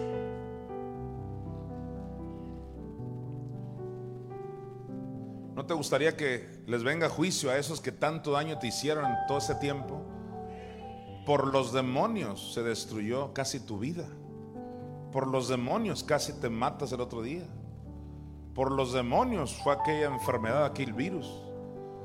Por los demonios y ángeles caídos. Has sufrido tanto. Oye, que les venga juicio. Hey, si va a haber juicio a los creyentes, que no haya juicio a los demonios. Claro que sí. Diga conmigo, Dios es un Dios justo. Y dijo el salmista, perfectos y justos son tus juicios. Vamos a Jeremías 30, 20. Mire lo que dice Jeremías, el profeta. Y serán sus hijos como antes y su congregación delante de mí será confirmada. Está hablando de restauración para su pueblo. Pero ¿por qué viene esa restauración? Que sus hijos van a ser como antes y viene una gloria maravillosa para el pueblo de Dios. Dice al final, y castigaré a todos sus opresores. Todos digan opresores. El opresor número uno se llama Satanás. Recuerda que en Hechos 10:38 dice, cómo Dios ungió con el Espíritu Santo y con poder a Jesús de Nazaret y cómo éste anduvo haciendo bienes y sanando a todos los oprimidos por el diablo. El diablo oprime. Pero aquí no está hablando de un opresor, ¿qué dice? Opresores. Ahí están los ángeles caídos y los demonios los cuales, como tú ya sabes o deberías de saber, no son exactamente lo mismo, pero oprimen con enfermedad, con dolor, con soledad, con el montón de cosas. Así que hay una promesa de que ellos van a ser castigados. Y esto en Efesios 6:12 vemos cómo operan en el segundo cielo, como le hemos llamado tú y yo. Pablo nos previno y dice, porque no tenemos lucha contra sangre y carne, o sea, contra personas, sino que en el fondo, o sea, parafraseándolo, sino que tenemos lucha contra principados, contra potestades, contra los gobernadores de las tinieblas de este siglo, contra huestes espirituales de maldad en las regiones celestes. Hay gobernadores en las regiones celestes, que obviamente no es el tercer cielo, porque ahí está Dios. Pero en el segundo cielo, en esas regiones celestes, desde ahí están gobernando países, naciones enteras, ciudades. Son espíritus territoriales. Y están en las regiones, ¿cómo se llaman? Celestes. Otra forma de llamarle a esos ángeles caídos y demonios eh, es el, ejército del cielo. Son, es todo un ejército en contra del ejército de Dios. Y Pablo los ubicó ahí en el cielo. Eso no significa que no hay aquí en la tierra, por supuesto que están organizados tanto allá como en la tierra. Una vez que entendemos eso, nos vamos a Isaías 24, del 21 al 22, por favor.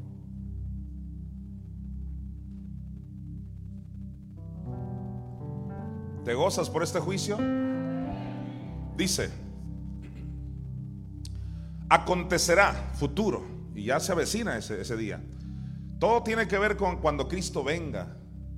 Mira, entre que Cristo venga y luego vuelva a venir con su iglesia, porque Cristo viene en dos facetas, ya te lo he dicho. Primero viene por su iglesia y luego viene con su iglesia a la tierra. Ahí se van a dar todos estos juicios que te estoy hablando. Y ya estaba profetizado desde Isaías cuando dijo, acontecerá en aquel día que Jehová castigará, mira, al ejército de los cielos, esos son los que están en las regiones celestes. Van a ser castigados el ejército de los cielos, ¿dónde? A ver, dígame dónde. En lo alto. Así como a ti, a mí, qué bonito, así como a ti, a mí, en lo alto nos van a dar recompensas. A ellos en lo alto se les va a prisionar.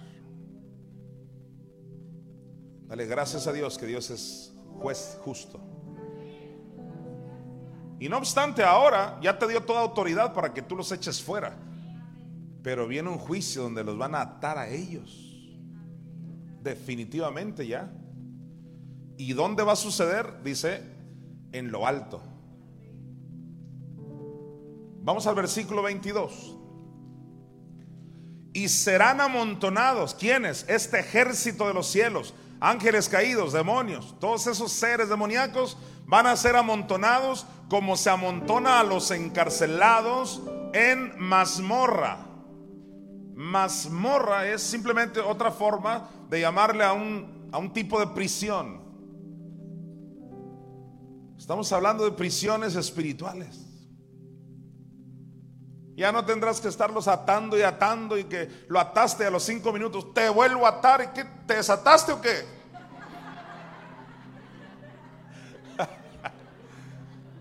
Así me dijo un hermano, oye, si ya lo até y volvió, me dice se desató, que no, me dijo, es que hay muchos, le digo. Son millones. No, pero aquí ya van a quedar encarcelados para siempre. Y después ya para que los echen al agua de fuego junto con Satanás. Serán amontonados como se amontonan, fíjate, amontonados como ratas, órale. Los que te enfermaban. Como se amontonan los encarcelados en mazmorra y en prisión quedarán qué? Encerrados y serán castigados después de muchos días, claro, porque están en mazmorra y un tiempo para luego ser echados al agua de fuego.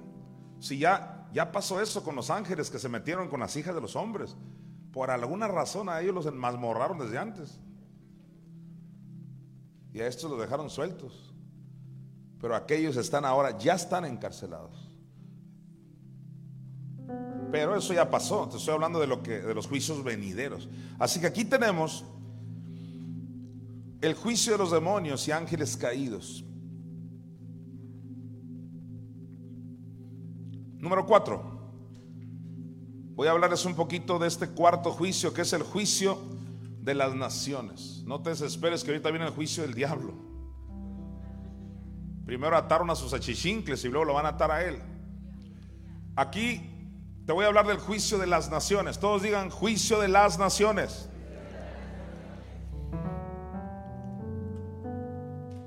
¿Cuántos creen que todo rey, todo presidente, cualquiera que sea el sistema de gobierno, necesita ser juzgado? Porque debido a ellos los pueblos perecen o los pueblos prosperan.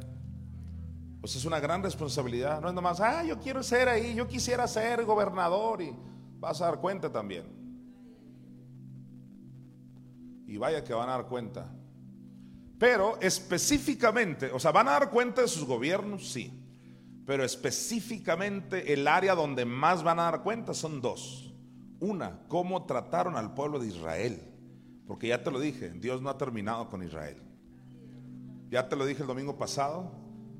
Dios no ha terminado. No obstante, ya tiene a la esposa que es la iglesia. Pero yo no creo en la doctrina del reemplazo. Israel todavía sigue siendo amado por Dios y tendrán otra oportunidad.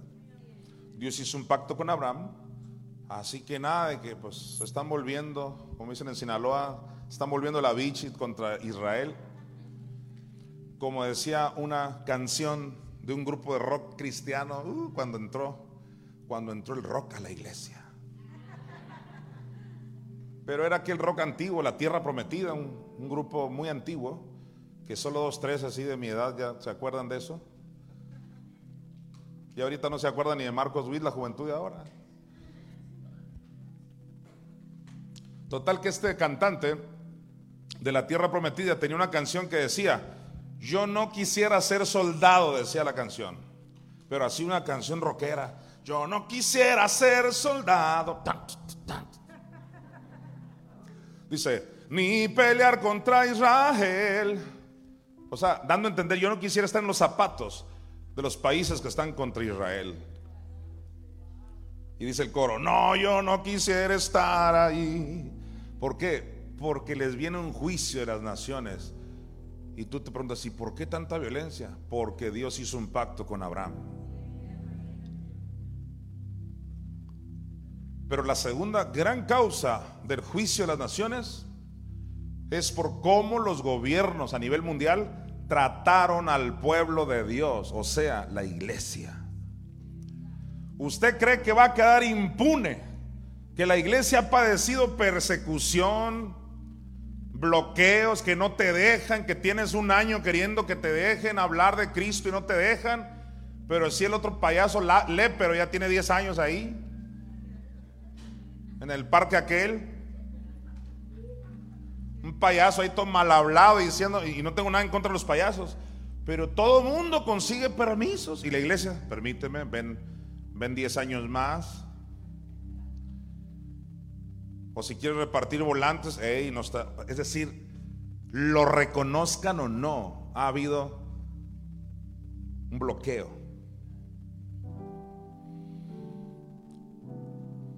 Van a dar cuentas. El pueblo de Dios era para que fuera favorecido por los gobiernos. El pueblo de Dios es el que le va a solucionar la sociedad. Pasarlos de las tinieblas a la luz admirable de Cristo.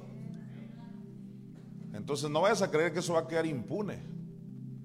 Que todos los terrenos se los dieron a no sé quién, al compadre, a la comadre, ya están muchos, aunque sea un pedacito, espérame, ya te tocarán el próximo sexenio.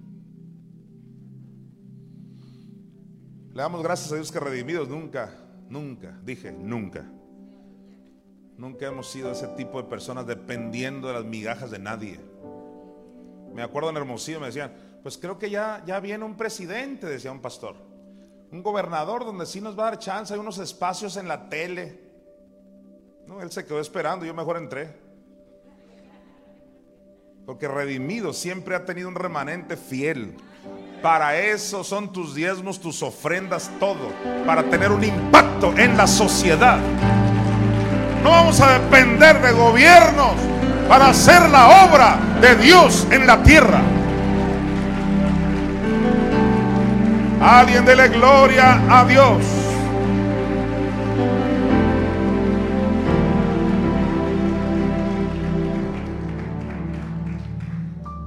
Y dice aquí, Isaías 24, 22. Usted dice, apóstol, pero ese juicio ya lo vimos. No. La segunda parte habla del juicio de las naciones. La primera parte es el juicio de los ángeles caídos y demonios. ¿Y dónde va a ser eso? En lo alto. Y es que cuando Cristo venga con la iglesia, ¿cuántos piensan venir con Cristo? Pero antes, ¿cuántos piensan irse con Él? Y cuando vengas con Cristo en lo alto, Cristo, tú y yo y todos, vamos a atar a los demonios. Nos dieron el privilegio de echarlos en mazmorras como ratas así. Hay apóstol que vengativo, sí lo soy. Porque es el día de la venganza de Jehová. Cuando se trata del diablo, no hay que tener piedad, no hay que tener misericordia. La iglesia viene con Cristo a atar a los ángeles caídos y demonios. Pero eso va a ser en lo alto. La pregunta es, ya que venimos tú y yo con Cristo y juzgamos a esos demonios allá arriba y los ángeles caídos, ¿qué va a pasar cuando bajemos a la tierra? Porque vamos a bajar. Aquí está, mira. Serán amontonados como se amontona a los encarcelados en mazmorra y en prisión quedarán encerrados y serán castigados después de muchos días, pero ese no es, vamos al 21. Acontecerá en aquel día que Jehová castigará al ejército de los cielos, ¿dónde? En lo alto, ese no es el ejército de Rusia y que nada, esto es el ejército de los cielos, ángeles caídos y demonios serán juzgados en el aire, en lo alto. Pues mira, y, todos digan y, este es otro juicio ya. Y a los reyes de dónde? De la tierra sobre la tierra.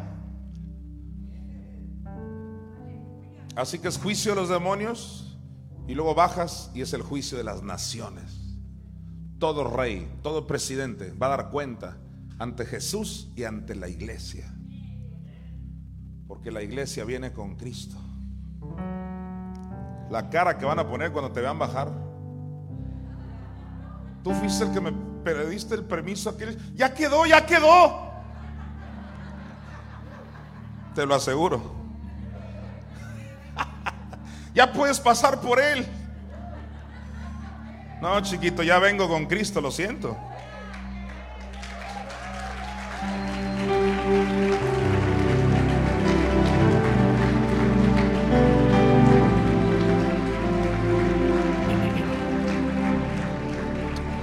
Apocalipsis 19, del 11 al 18, lo leo rápidamente. Es una descripción cuando Cristo viene con su iglesia. Mira lo que dice. Entonces vi el cielo abierto y he aquí un caballo blanco. Y el que lo montaba se llamaba fiel y verdadero. Y con justicia juzga y pelea.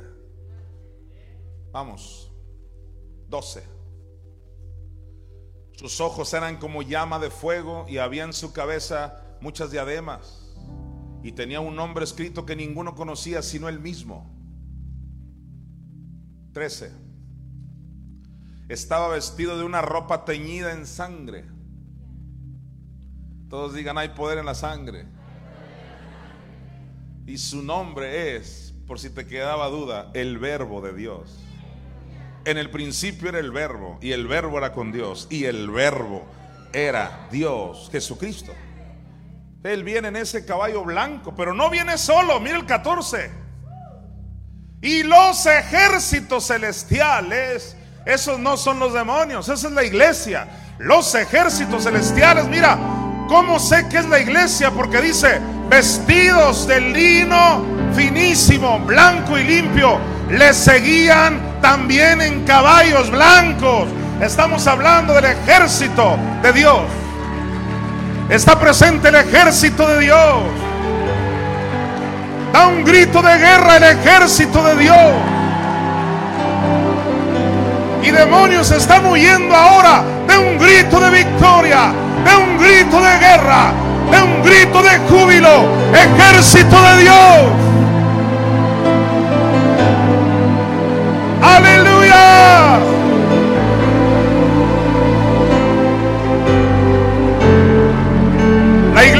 Se va con Cristo, pero también regresa con Cristo victorioso. Alguien grite aleluya.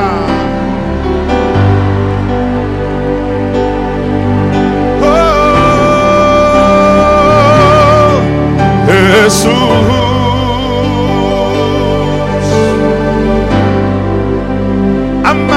esposo mío.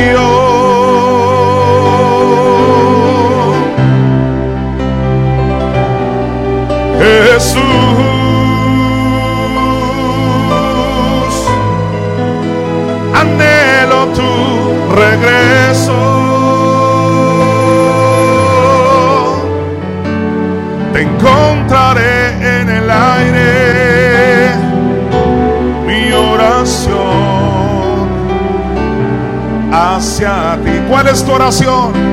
Es ven, Señor Jesús. Alguien dígame un fuerte amén a eso. Jesús.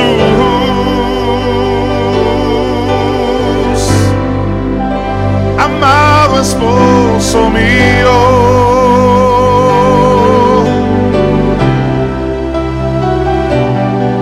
Jesús. Dile, anhelo tu regreso. Anhelo tu regreso. Vamos dile, te encontraré en el aire. Te encontraré en el aire. Mi oración hacia ti es ven, Señor Jesús. Denle su mejor aplauso al Rey de Reyes y Señor de señores, al verbo de Dios. Aleluya. Alguien aplauda a Jesús. Él viene pronto. Aleluya. Y nos vamos con Él. Sí, Señor. Aleluya. Aleluya. Versículo 15. De su boca sale una espada aguda. Él no tiene que matar a nadie. Él nada más dice, lo que siembran cosechan. Y se destripan y se descuartizan. Por eso dice Pablo que Jesús matará a la bestia con lo que sale de su boca. Wow. Qué poder tan grande tiene la iglesia. De su boca sale una espada aguda para herir con ella las naciones. Y él la regirá con barra de hierro. Y él pisa el agar del vino del furor y de la ira del Dios Todopoderoso. Mira el 16. Y en su vestidura y en su muslo tiene escrito este nombre, Rey de Reyes Oye, en su muslo, ¿qué es eso? ¿Qué pagano? ¿Dónde trae eso? No sé si leí bien. En su muslo. Rey de reyes y Señor de señores. Jesucristo.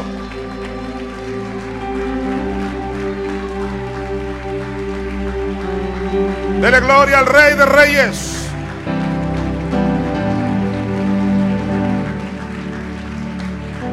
Versículo 17.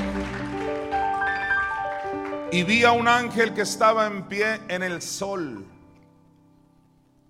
Y clamó a gran voz diciendo a todas las aves que vuelan en medio del cielo, venid y congregaos a la gran cena. Aquí te una revelación. El que no quiere la cena tendrá su cena. Porque en aquella parábola un hombre hizo una gran cena. ¿Qué es eso? Las dos sendas. Es el Cristo que paga la cruz y el infierno. ¿No quieres esa cena? Participarás de la otra cena, donde todos los buitres comerán las carnes de reyes. Es el juicio de las naciones. Por haber menospreciado a Jesús. Yo he estado en reuniones políticas y les he dicho el remedio es Jesucristo. Eh, sí, pastor, pero eso, eso aquí no, eso aquí no. Perfecto, sigan gobernando a ver cómo les sale todo. El remedio sigue siendo Jesucristo. Que no lo quieran es otro tema. Que les dé vergüenza hablar de eso es otro tema. Pero dice Jesús, el que se avergonzó de mí aquí, yo me voy a avergonzar de él allá. Y dice que le van a decir estos ángeles a las aves, congréguense a la gran cena de Dios. ¿Cuál es? Versículo siguiente. Para que comáis qué cosa? Carnes de reyes y de capitanes. ¿Hasta dónde va a llegar la mortandad en ese juicio de las naciones? Que termina con un evento que se le llama el Armagedón. Ya el puro nombre da miedo. El Armagedón. La guerra entre Jesús su iglesia contra las naciones que aborrecieron el nombre de Dios. Todos recibirán su recompensa, todos, justos e injustos. Habrá tal mortandad que todas las aves de rapiña se pegarán su festín,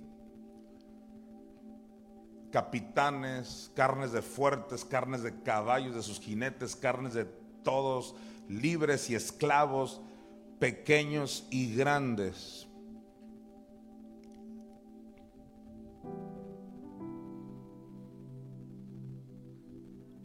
Más pruebas de esto en Joel 3, versículo 2. Todos los profetas hablaron de esto. Y luego nos vamos a ir de los versículos 11 al 12. Reuniré a todas las naciones, así que no hay un solo pueblo que se va a librar de esto. Todo rey, todo gobernante, todo presidente, todo líder dará cuentas. Todo senador, todo diputado, todo funcionario, todos darán cuenta. Reuniré a cuántas naciones? Todas las naciones y las haré descender al valle de Josafat y ahí entraré en qué? En juicio con ellas. Ah, aquí está, mira. A causa de mi pueblo. Todo el pleito de Dios es cómo me trataron a la niña de mis ojos. Aleluya. Comenzando por Israel y luego su preciosa iglesia. Ese es todo el pleito. Dios te ama, iglesia. Esos son los juicios que se avecinan. Dice, los haré descender al valle de Josafat y allí entraré en juicio con ellas a causa de mi pueblo y de Israel mi heredad, a quien ellas esparcieron entre las naciones y repartieron mi tierra. Claro, principalmente ahí se refiere a los judíos, pero que si la iglesia ha sido perseguida, también. Somos el Israel espiritual versículos del 11 al 12. Mire el 11. Juntaos y venid naciones todas de alrededor y congregaos. Haz venir allí, oh Jehová, a tus fuertes. ¿Están presentes los fuertes? Versículo 12. Despiértense las naciones y suban al valle de Josafat, porque ahí me sentaré para juzgar a todas las naciones de alrededor. Ese es un, juicio impresionante. En Mateo 25 del 31 al 32, se vuelve a hablar de este juicio de las naciones, que a veces pensamos que se refiere a tantas cosas, pero estrictamente hablando es eso, Dios juzgando a las naciones. Y dice, cuando el Hijo del Hombre venga en su gloria, ahí, está, ahí nos está ubicando cuando es el juicio de las naciones. Por ejemplo, yo te pregunto a estas alturas, ¿ya sabes cuándo es el juicio de los creyentes? ¿Cuándo? Cuando Cristo venga y nosotros seamos arrebatados. Tienes que saber el cuándo. Pero el de las naciones es cuando ya Cristo venga con la iglesia. Y aquí está, mira.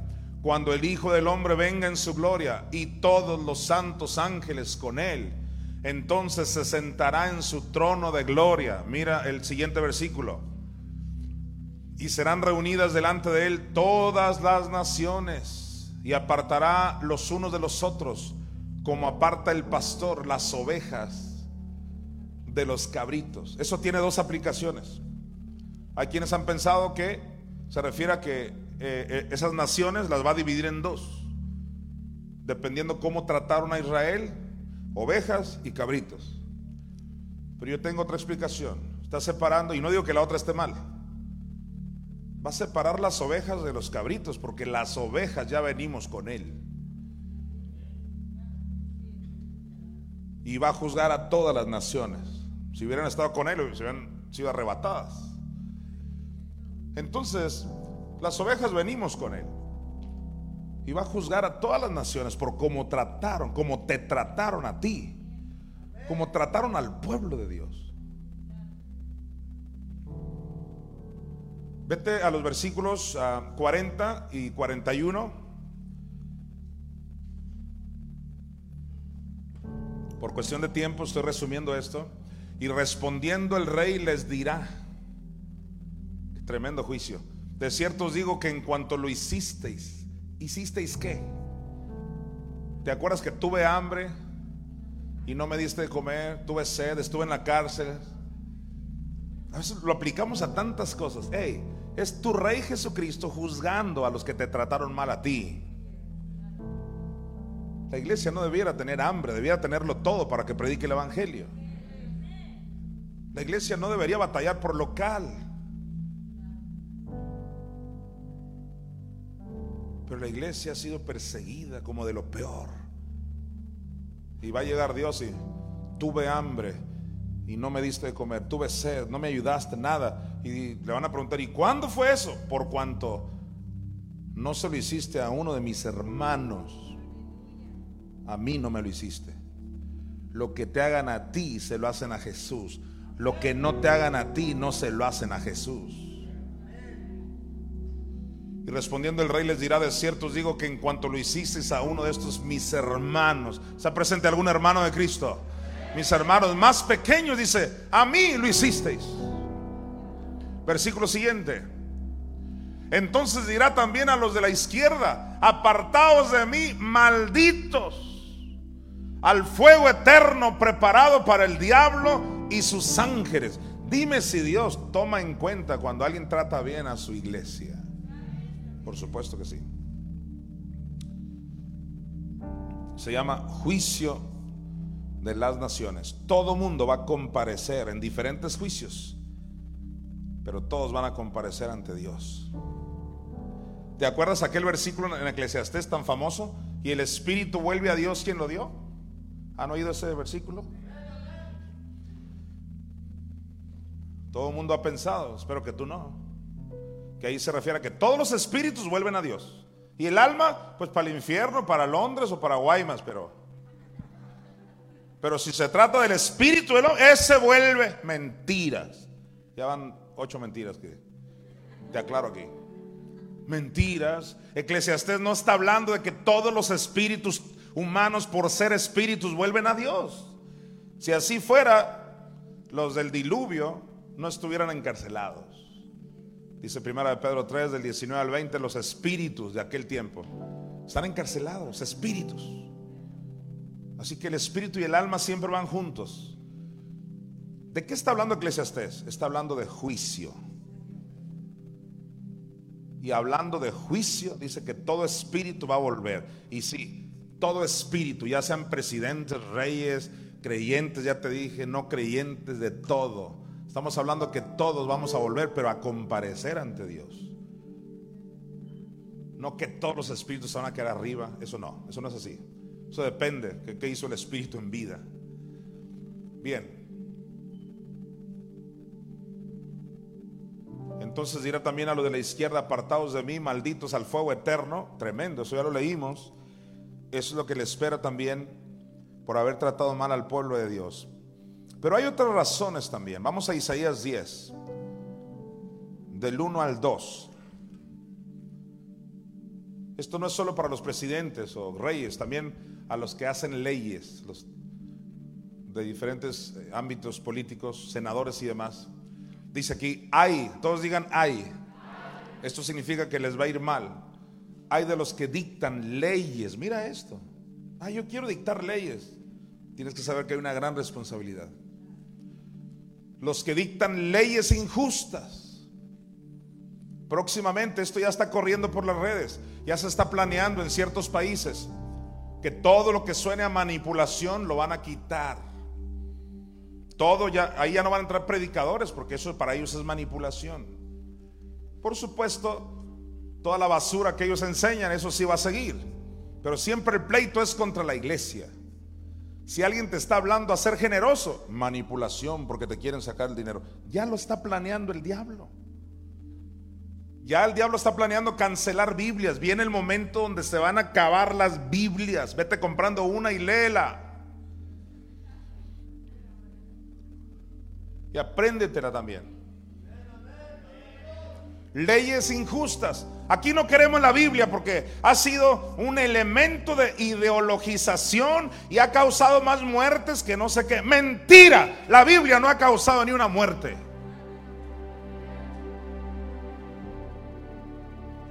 Ha sido la interpretación estúpida de los indoctos.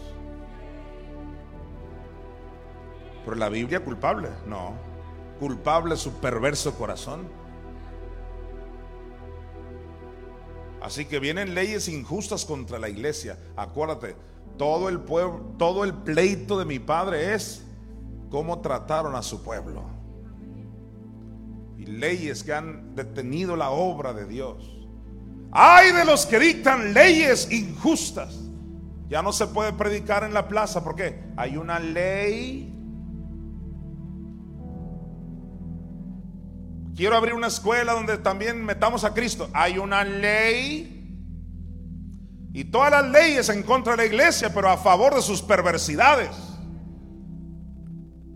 Ahí sí leyes para allá y leyes para acá. Y la iglesia, ese se le llama el espíritu del anticristo ahorita te voy a ver cómo lo van a juzgar a él también. Viene juicio para el anticristo. Pero ahorita estamos con el juicio de las naciones. Todos díganlo fuerte. Hay, hay que de los que dictan leyes injustas y prescriben tiranía. Y alguien dirá, bueno, es en general leyes injustas. No, respecto al pueblo de Dios y te lo voy a demostrar. Mira el versículo 2 para apartar del juicio a los pobres y para quitar el derecho a los afligidos de qué? De mi pueblo. ¿Afligidos de qué? De mi pueblo. Todo su pleito de Dios es su precioso pueblo.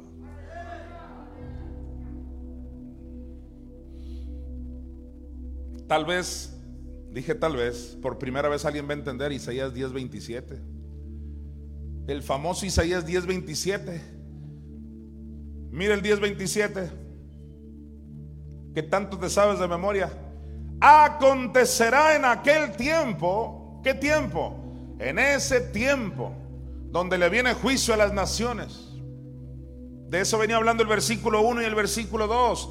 Y de repente en el 27 dice, acontecerá en aquel tiempo que su carga, ¿cuál carga? La carga que siempre cargó el pueblo de Dios como si fuera un delito hablar de Dios. En las universidades, en la escuela, siempre, no, pues eres de lo peorcito, el rarito, una carga, las leyes en contra de la iglesia. Pero dice en aquel tiempo su carga, la carga que el pueblo de Dios tenía, será quitada de su hombro y su yugo de su cerviz. Y el yugo se pudrirá a causa de la unción la unción de Dios va a pudrir todo yugo político. La unción de Dios se encargará de que la iglesia vuelva a brillar, que la iglesia sea el pueblo que Dios siempre planeó.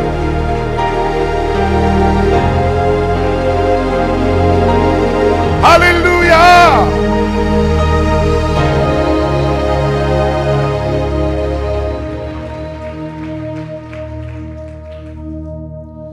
Aleluya. Y ya desde ahora la unción es la que nos abre puertas.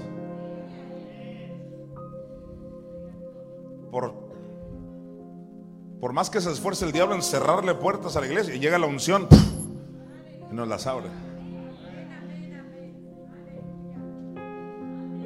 ¿Cuánto más en aquel día que llega Jesús y juzga las naciones? Y toda carga se quita del precioso pueblo de Dios. Y vamos a reinar en esta tierra. mil años para empezar. Aleluya.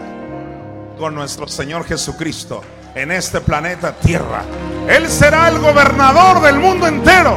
Dije que Jesús mismo será el gobernador de toda la tierra, el rey de toda la tierra. Y la iglesia va a reinar con Cristo. Todos los que reinen y van a reinar con Él, apláudanle a Él. Rey de reyes, Señor de señores. ¡Uh! Y toda rodilla se doblará ante el nombre que es sobre todo nombre. Jesús.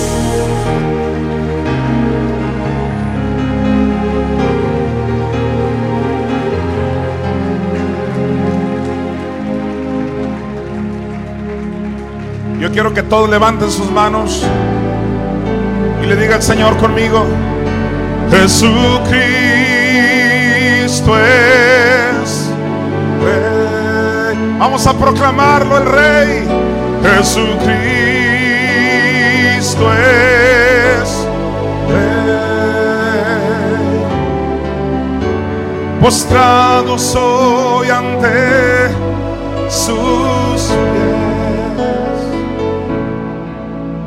Jesucristo es Rey. Lo declaramos desde ahora porque muy pronto se va a manifestar que Él literalmente será el Rey del mundo. Rey de reyes, Señor de señores, el Rey justo, el que juzga con justicia y equidad, al cual el mundo ha aborrecido, pero muy pronto toda rodilla, dije toda rodilla, se doblará ante el nombre de Jesucristo. Levanta tus manos y decláralo. Jesucristo es.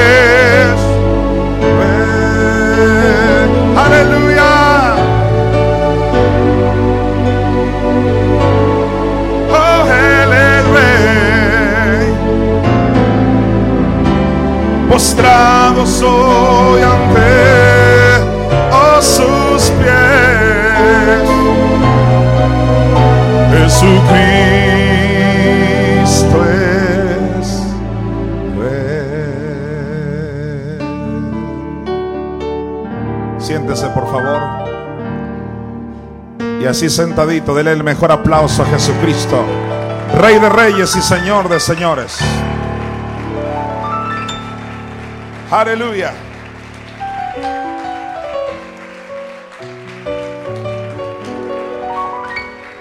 Gálatas 6:10. Para terminar con este juicio, mire. Por supuesto que hay que ayudar a toda la gente.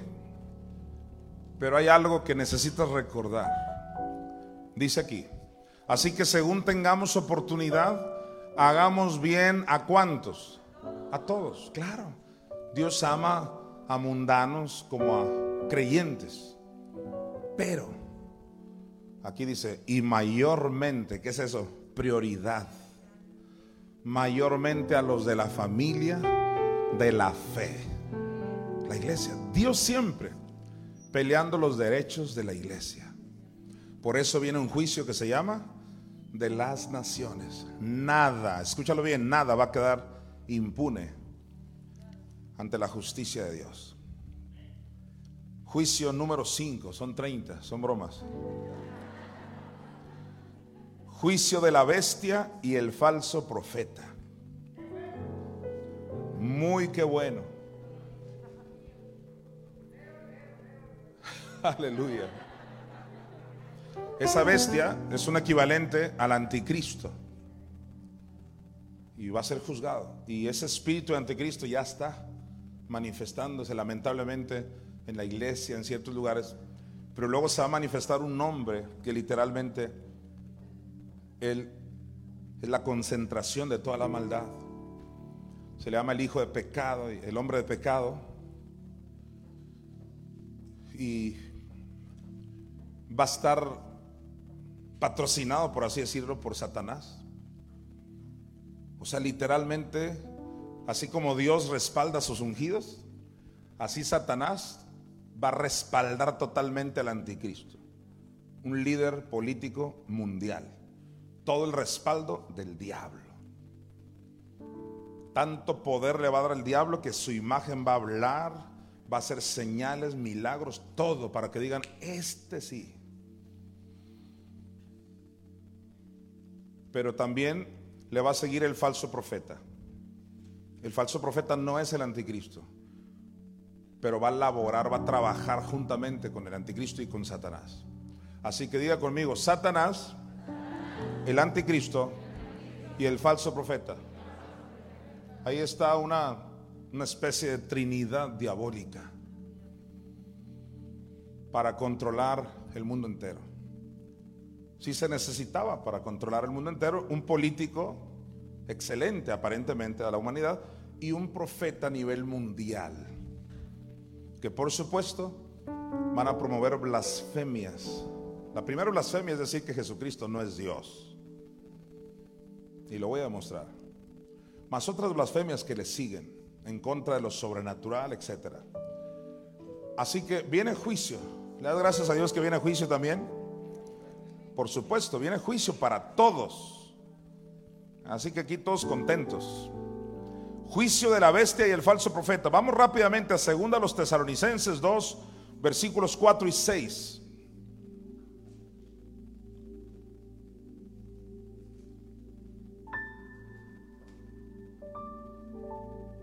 ¿Está? Dice Pablo, el cual, refiriéndose a este anticristo que se va a manifestar. Aquí están las características del anticristo por si quieres saberlas. Se opone y se levanta contra todo lo que se llama Dios. Tú no puedes decir Dios en la escuela porque ya te ven raro. ¿Tú crees en Dios? Te creí más civilizado su espíritu el anticristo. Se opone y se levanta contra todo lo que se llama Dios.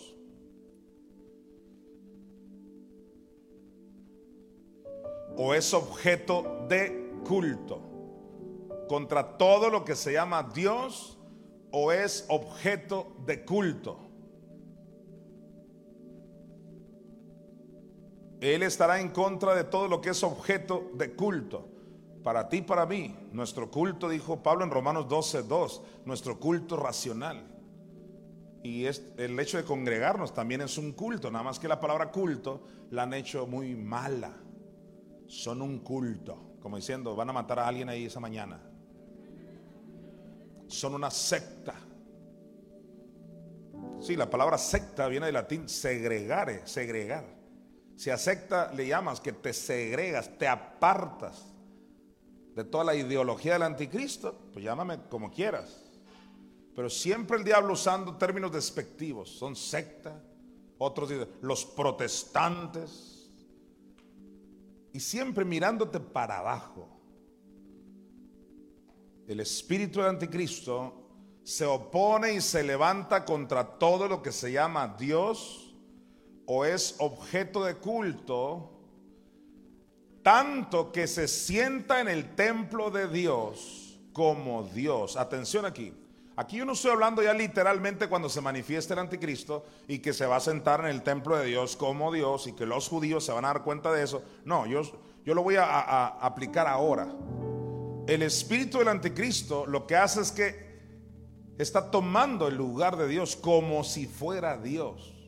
Desde ahora ese espíritu ya está influenciando a muchas personas como si fuera Dios el que te dijo algo y no fue Dios. Por eso tienes que estar fundado en la palabra de Dios. Para que ni una idea que, pues yo creo que nada crees tú, es lo que está escrito. Haciéndose, mira la última parte, haciéndose pasar por Dios. El espíritu del anticristo se hará pasar por Dios para que tú digas, vámonos de esta iglesia. Dios me habló. No, no te habló Dios, te habló el diablo. No espero a Menedy likes. Me dijo uno, el espíritu me habló que me fuera. Sí, fue el espíritu del demonio. Es el espíritu del anticristo. Porque en el fondo es puro qué? Anti. antiungido, siempre antiungido. Entonces, esa es una característica. No quieren a Dios en las escuelas, no los quieren, no quieren a Dios en los medios de comunicación. Han sacado a Dios de la ecuación, como yo siempre digo, y luego se lamentan las naciones, pero todo es por el espíritu del anticristo. En 1 Timoteo 3:16, vamos rapidito, para recordarte que Jesús es Dios. Todos digan rápido, Jesús es Dios. Y dice, e indiscutiblemente grande es el misterio de la piedad, Dios fue manifestado en carne. Alguien dígame, ¿quién fue manifestado en carne? Dios. ¿Y quién es el que se metió en un cuerpo sino nuestro Señor Jesucristo? Pero aquí Pablo le llama Dios. ¿Y eso qué tiene que ver con el anticristo? Vamos a ver qué tiene que ver en primera de Juan 4 del 2 al 3. Atención aquí. Dice Juan, en esto conoced el Espíritu de Dios. Por si usted duda, ya no sabe uno qué creer dice Juan. En esto conoced el Espíritu de Dios. ¿En qué? Ahí va, ¿en qué? Mira. Todo espíritu que confiesa que ya no va a decir Dios. ¿Qué va a decir? En vez de Dios lo va a usar intercambiable con Jesucristo. Jesucristo es Dios. Ahora, que diga yo que Jesucristo es Dios, no estoy diciendo que Él es el Padre. ¿Estamos de acuerdo? Es el Padre es otro. El Espíritu Santo es otra. Y Jesús es otro. Pero Jesús, el Hijo, es Dios. Pues mira esto. En esto conoced el Espíritu de Dios. Todo espíritu que confiesa que Jesucristo ha venido en carne es de Dios. O sea que si crees que Jesucristo, o sea Dios, vino en carne, ese es de Dios. Versículo siguiente. Y todo espíritu que no confiesa, recuerda que espíritus también son personas. Todo espíritu que no confiesa que Jesucristo ha venido en carne, no es de Dios. Y este es el espíritu que dice del anticristo, el cual vosotros habéis oído que viene y que ahora ya está en el mundo. No es Dios quien se metió en un cuerpo, te van a decir muchos. Y el anticristo lo va a promover. Eh, no es Dios. fue un hombre, no es Dios. Es más, ni existió. Es falso eso y un montón de cosas. Por eso es importante mantenerte creyendo que Jesús es Dios. Creemos que Él es Dios. Dios mismo vino al mundo, se metió en un cuerpo para redimirnos. Él no fue solo un gran hombre, no. Él no fue solo un gran profeta, no. Él no solo es el Hijo, no, Él es Dios. Fuera de ahí, espíritu anticristo. Casualmente son los mismos que te enseñan, las lenguas no son para hoy, casualmente. Los milagros ya pasaron.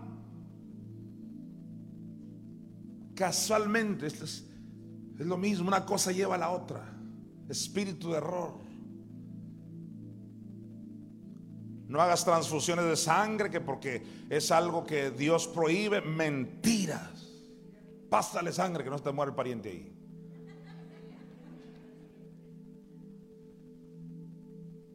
Es el mismo espíritu, anticristo. No hagan honores a la bandera. ¿Por qué no? La están adorando. ¿Quién dijo que estamos adorando una bandera? Al que honra, honra. Es el mismo espíritu anticristo, una cosa tras otra. Todo comienza con negar la deidad de Jesús. Pero tú y yo creemos que Jesucristo es el mismo ayer, hoy y por los siglos. Jesucristo es Dios y merece nuestra adoración.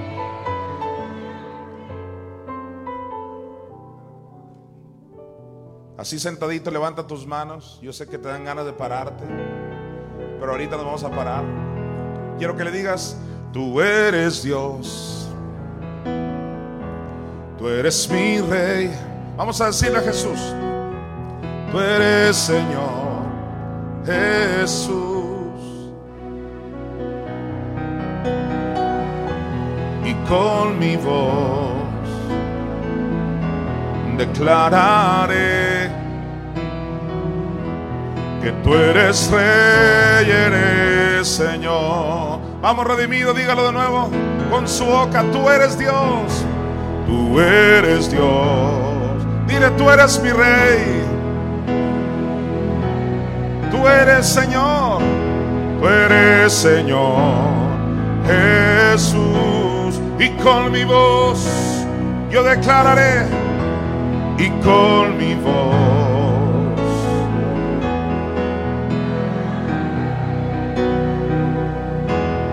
Tú eres rey, eres Señor. Aleluya. Levanta tu voz y diga, sobre un trono de justicia, sobre un trono de justicia. Te has sentado en majestad.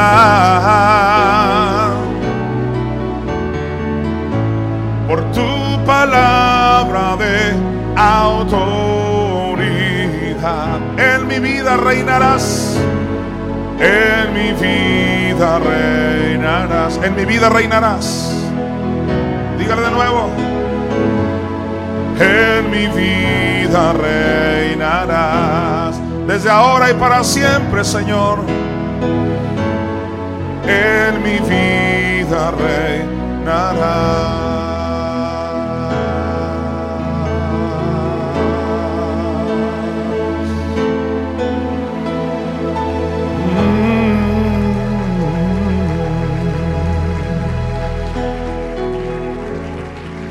Aleluya.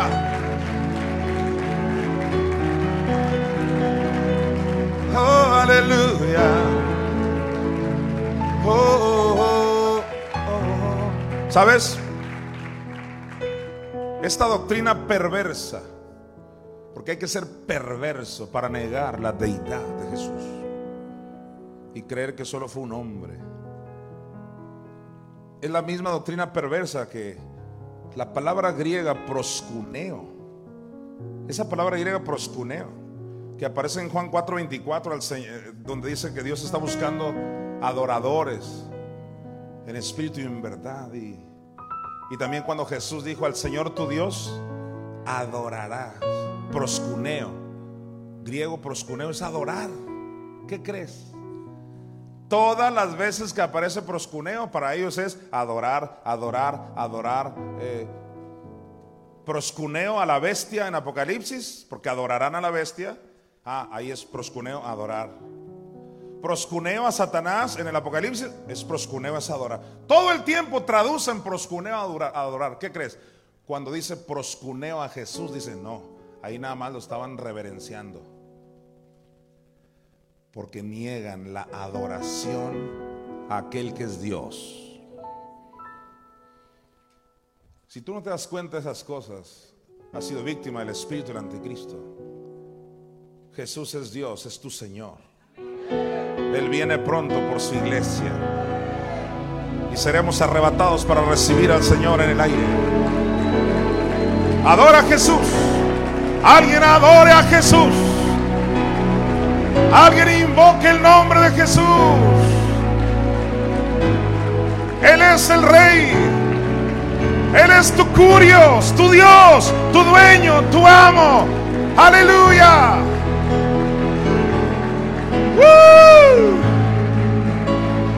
Dígale cuánto le ama al Señor. Te adoramos, Señor. Digno de adoración. La gloria es para ti.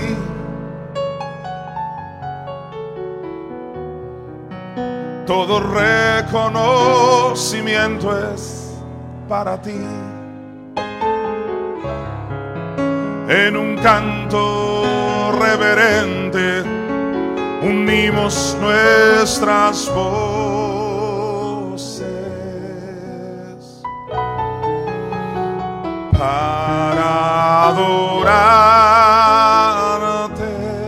¿Cuántos han venido a adorar a Jesús? Dígale, La gloria es para ti.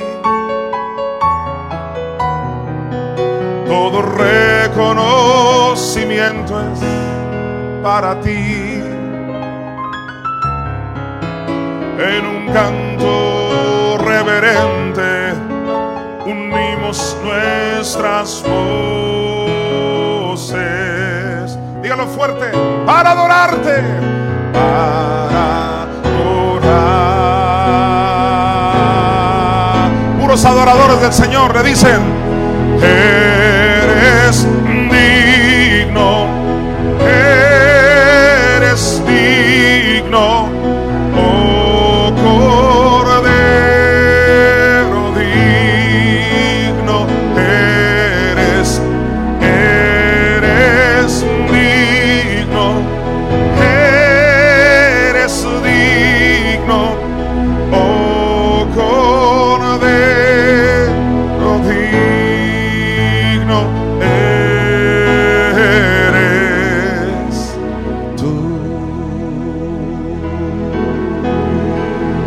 Adórele con su aplauso. Aleluya. Nos humillamos delante de ti, oh Jesús. Oh, te exaltamos, Rey de Reyes.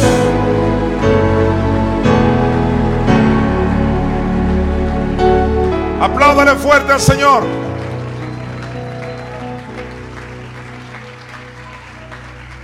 Alguien de un grito de júbilo al Rey.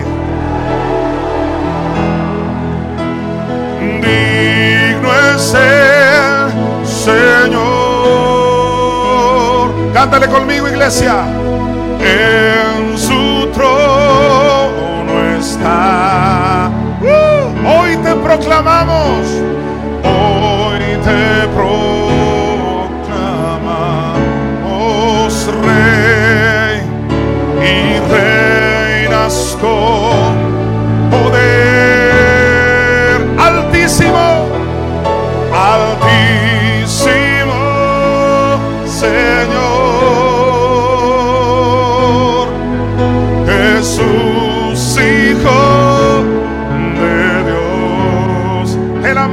cielo, el amado del cielo, por mí murió. Digno es el Señor.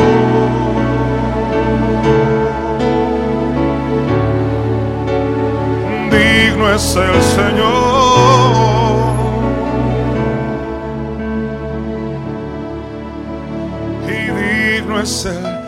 Señor.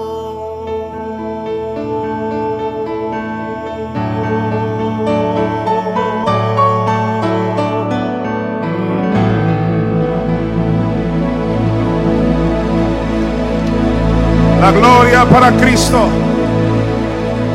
Él es nuestro Señor, Él es nuestro Rey. Aleluya. A Él sea la gloria en la iglesia. Porque justos son sus juicios. Aleluya. Porque el mundo entero será juzgado por aquel que resucitó de los muertos. Aleluya. Hijo de Dios.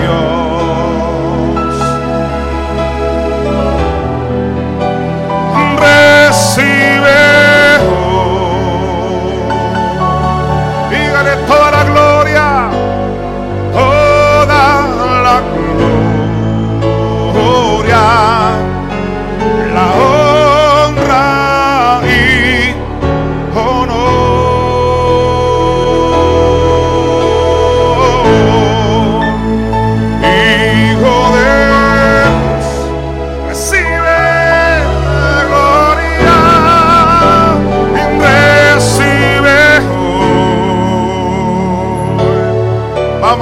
toda la gloria, toda la gloria, la honra y honor.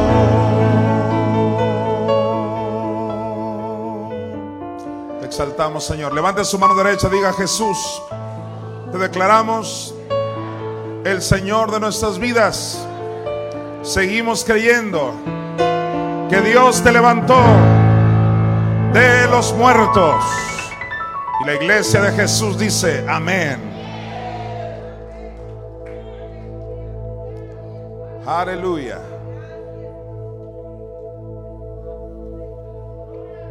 Apocalipsis 13, del 15 al 16.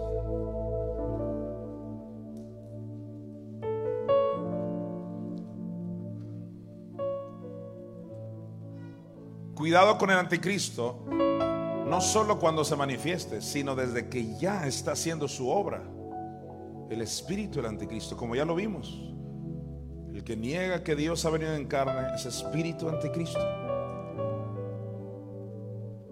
Dice que se le permitió infundir aliento a la imagen de la bestia, la imagen de ese personaje, para que la imagen hablase e hiciese matar a todo el que no la adorase. Está sediento de adoración para desviar tu atención de Jesucristo. Siempre es en contra de Jesucristo. Versículo 16. Y hacía que a todos, le das gracias a Dios que no nos va a tocar ese tiempo a nosotros. ¿Cuántos se van antes con Cristo?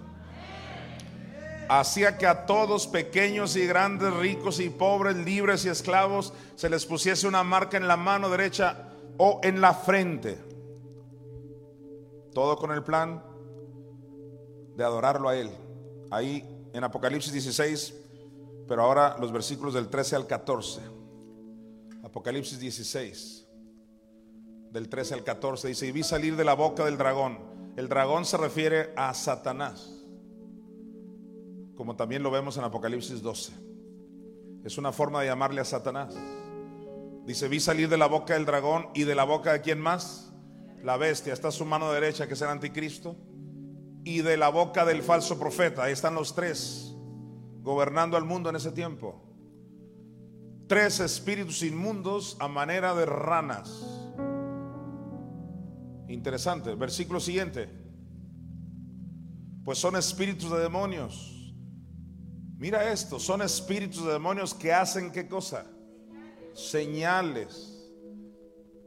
Y van a los reyes de la tierra en todo el mundo para reunirlos a la batalla de aquel gran día del Dios Todopoderoso. ¿Qué batalla es esa? La del Armagedón. Mientras eso sucede, la iglesia está en el cielo. Y hará señales. Yo por eso te lo he dicho, tal vez no muchas veces, pero sí te lo he dicho. Tú y yo no andamos por señales ay, yo me quedé en redimidos porque, vea cómo me dolía a mí en 10 años acá. Y ahora ya no. No me estoy burlando, digo gloria a Dios, pero el diablo también va a hacer señales. Pues hay un punto, escúchalo. Por eso Jonathan Mesa, ¿cree en señales? Sí. Jonathan Mesa, ¿cree en milagros? Sí. Pero creo más en la doctrina de las dos sendas que no andamos por milagros. Es decir, el milagro, claro, es bíblico, gloria a Dios, pero eso no debe hacer la diferencia. Al rato te quitan el otro dolor en otro lugar y te vas para allá. No es donde te quiten el dolor, es donde te digan que el Cristo pagó el sacrificio completo y que resucitó por obra de la mamá Espíritu Santo no es donde haya señales. Es donde te hablen la doctrina de Cristo. Aleluya.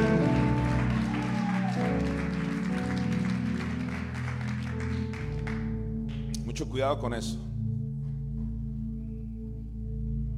Dijo una persona, yo, yo me fui para allá porque allá empecé a prosperar. Por señales, por beneficios. La palabra de Dios es la clave.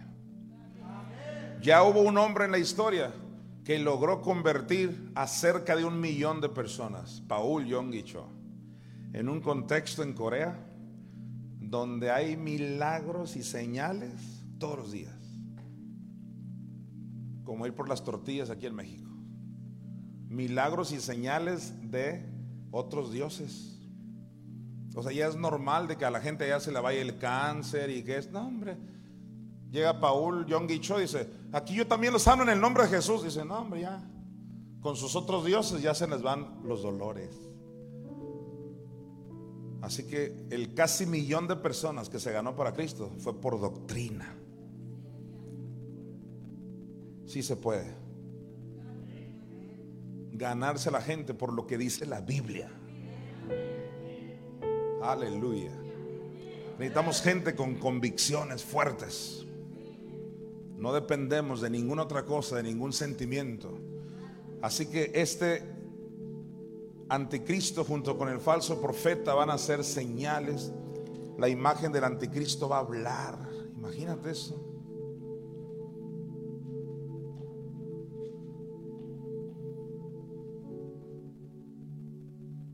En Apocalipsis 19, del 19 al 20, vemos el juicio contra estos dos personajes que se avecinan. Y dice, y vi a la bestia, a los reyes de la tierra y a sus ejércitos, reunidos para guerrear contra el que montaba el caballo y contra su ejército. ¿Contra quién van a pelear? Contra Jesucristo y contra la iglesia, que ya venimos con Cristo. Mire el versículo siguiente. Y la bestia fue apresada, ahí está viene juicio. Y con ella el falso profeta, que había hecho delante de ella las señales con las cuales había que engañado a los que recibieron la marca. Mira, una persona, te lo cuento rápido, que yo la conocí, era fiel, no estoy hablando de los redimidos, estoy hablando de en los tiempos de mi adolescencia, yo fui hijo de pastor toda mi vida, me tocó ver cada caso y una hermana de esas que hablaban lenguas todo el tiempo o sea, de verdad, y fiel, no faltaba a ninguna reunión. Y vaya que ahí, en ese tiempo nos reuníamos en el ministerio de mi papá, que martes, que miércoles y que jueves de no sé qué, de caballeros y de todo.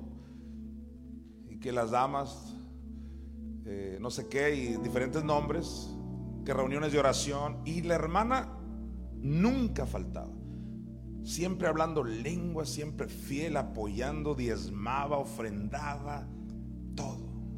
¿Qué crees? Ya de pronto, en los últimos días de su vida, le vino una enfermedad. Una enfermedad en sus piernas, creo, algo así, pero no se le iba la dolencia ni, ni el mal ese, era algo horrible, como que se estaba pudriendo ahí esa parte o esas partes de su cuerpo y oraron por ella, ayunaron, que cadena de no sé qué. Todo lo que se hace para sanar a alguien, ¿no? No, no es burla, digo, son gente bien intencionada. Pero ¿qué crees? Ya cuando vio que no se le iba la dolencia, ya empezó a dudar. Pero toda una vida sirviéndole a Dios y siendo testiga del poder de Dios. Pero como no le estaba funcionando a ella, pues empezó a dudar a tal grado que mandó traer a un brujo. Nosotros no lo podíamos creer. La hermana, la axila que eh, mandó a traer un brujo. Primero trajo a un cura. Dijo, si el pastor no me sanó, pues vámonos con el cura. El cura no le ayudó, pues vámonos con el brujo. Aquí es donde me quiten esto. ¿Te fijas dónde está fundada su teología? El que me quite esto, ese es de Dios. Falso. Puede ser el espíritu del anticristo. Y tampoco te estoy diciendo que Dios te está probando, dejándote ahí la hinchazón. Tampoco. Pero ¿en qué estamos fundados? Estamos fundados en que se vaya un dolor.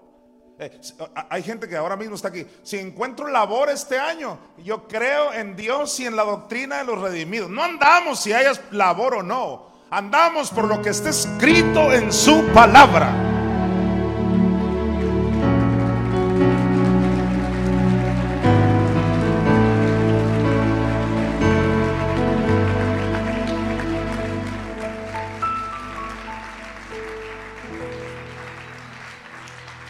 Por eso Jesucristo dijo en Hechos 1.8, recibiréis poder cuando haya venido sobre vosotros el Espíritu Santo y me seréis mártires, dice el griego. ¿Qué es mártires? Un mártir no lo mueves por nada. Por nada. Hay gente que se le va la vida así. Pues yo le dije que me diera una señal y nunca apareció. Ya me voy. Eso es lo que pasa con la cultura milagrera de México. Si se me aparece la Virgen, creo. Si no, no. Si se me aparece una cara en un virote, por favor. Es lo que está escrito en la palabra de Dios.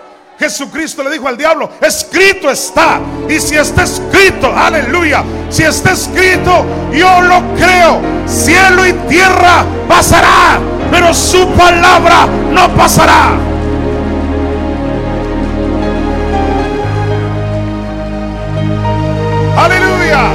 Ha puesto por encima de todas las cosas su palabra.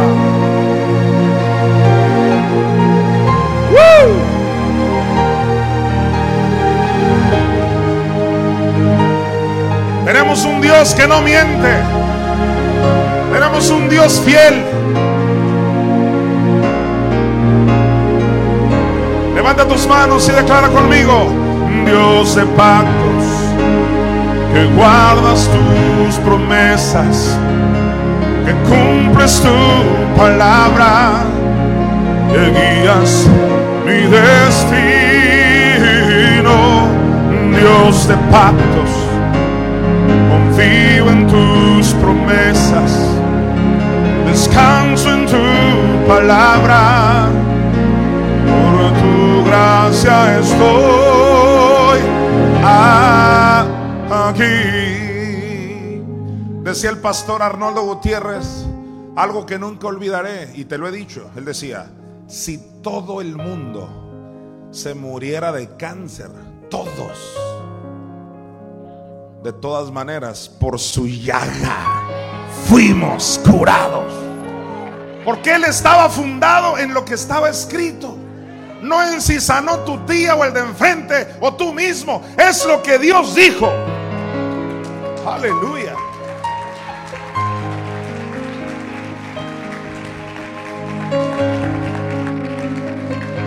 Apláudele la palabra de Dios.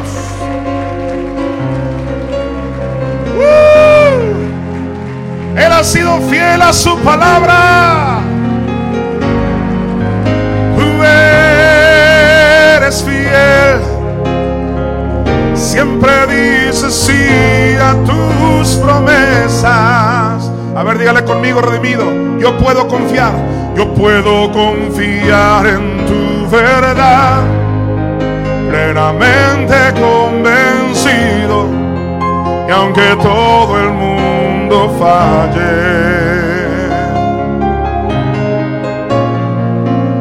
tú permaneces fiel. Levanta tus manos y dígale la última vez. Tú eres fiel. Tú eres fiel.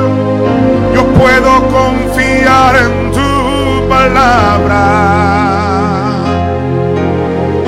Oh, tú eres fiel.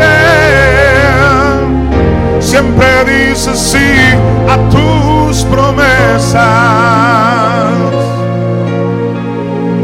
Yo puedo confiar en tu verdad, plenamente convencido. Y aunque todo el mundo falle, tú permaneces fiel. Yo puedo confiar, yo puedo confiar en tu verdad, plenamente convencido. que aunque todo el mundo falle,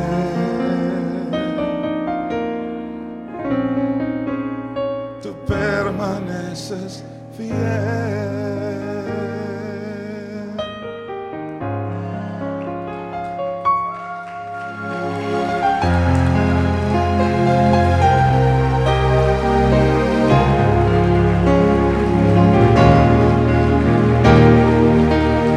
Aplaudimos tu fidelidad, Señor.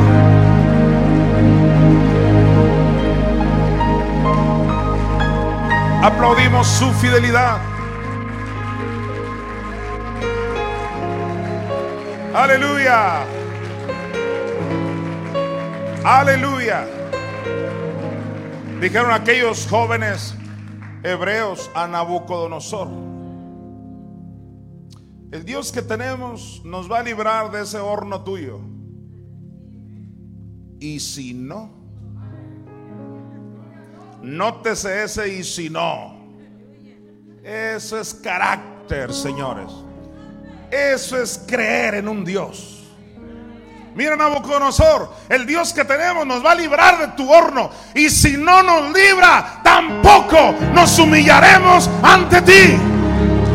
Porque creemos en Él más allá de lo que Él haga por nosotros. Creemos en Él porque Él es Dios y porque lo dijo en su palabra.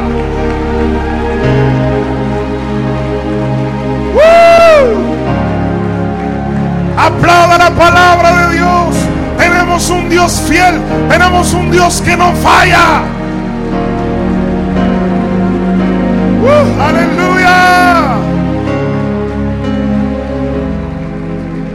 Sí, Señor.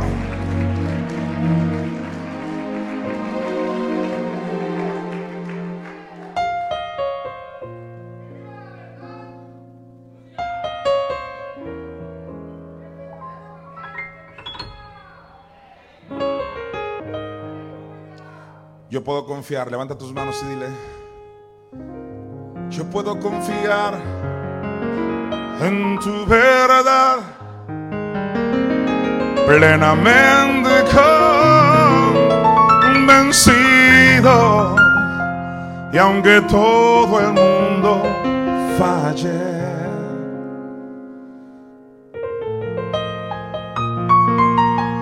Tú permaneces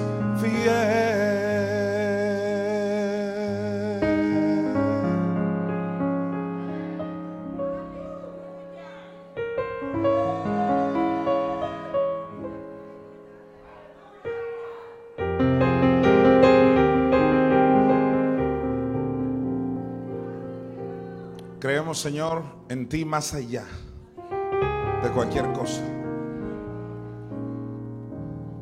Dile, Señor, yo creo en ti y te creo a ti.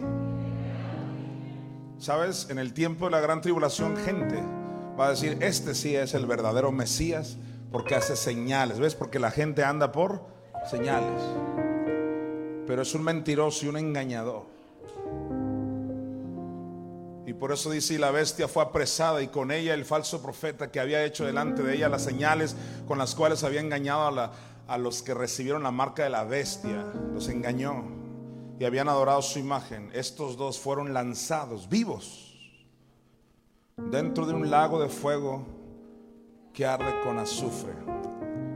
¿Qué juicio es ese? El de la bestia y el del falso profeta. Número 6. Juicio de Satanás. Apocalipsis 20:10. Ese diablo que tanto te ha molestado, ese diablo que hería con llaga permanente a la raza preadámica, que atormentó a Adán y a Eva y ahora te sigue atormentando a ti. Dice que será lanzado al lago de fuego. Y el diablo que los engañaba, ¿cuál es el arma más poderosa del diablo? El engaño. Hace años que yo te he enseñado la diferencia entre ser engañado y ser seducido. El seducido sabe que está mal y dice, sé que estoy mal. Pero el engañado, ¿qué dice? Yo estoy bien cuando está mal.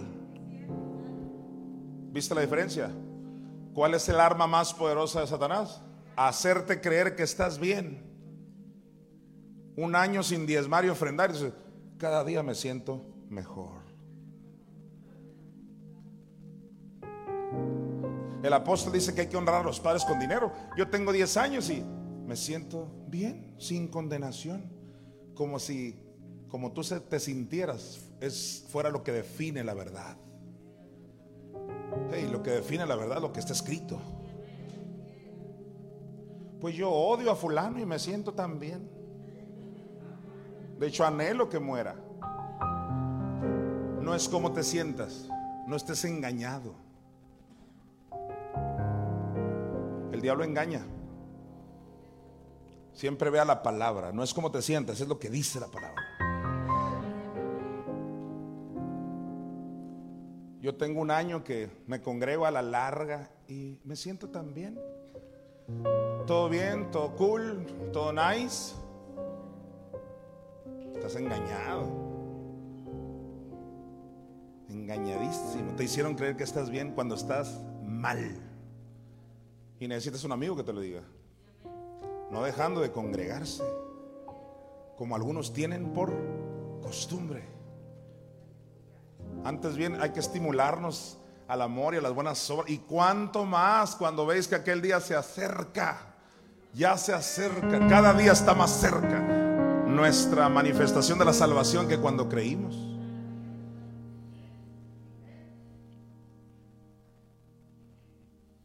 Pero gracias a Dios, yo le doy gracias a Dios que el diablo que nos engañaba va a ser echado al lago de fuego. Dice, y el diablo que los engañaba fue lanzado en el lago de fuego y azufre, donde estaban, ¿quiénes estaban ya ahí? Sus parientes. ¿Te fijas que ya habíamos leído que ya habían echado ahí a la bestia y al falso profeta? Pues ahora va don diablo. Y el diablo que los engañaba fue lanzado en el agua de fuego y azufre, donde estaban la bestia y el falso profeta, y serán atormentados un día porque creemos en la aniquilación del alma. No, Señor. Yo le quiero la Biblia. Serán atormentados día y noche. Alguien diga, por los siglos. De los siglos. Alguien diga, amén. Dele un aplauso a los juicios de Dios. Todo mundo será juzgado. Dije, todo mundo será juzgado. Aleluya.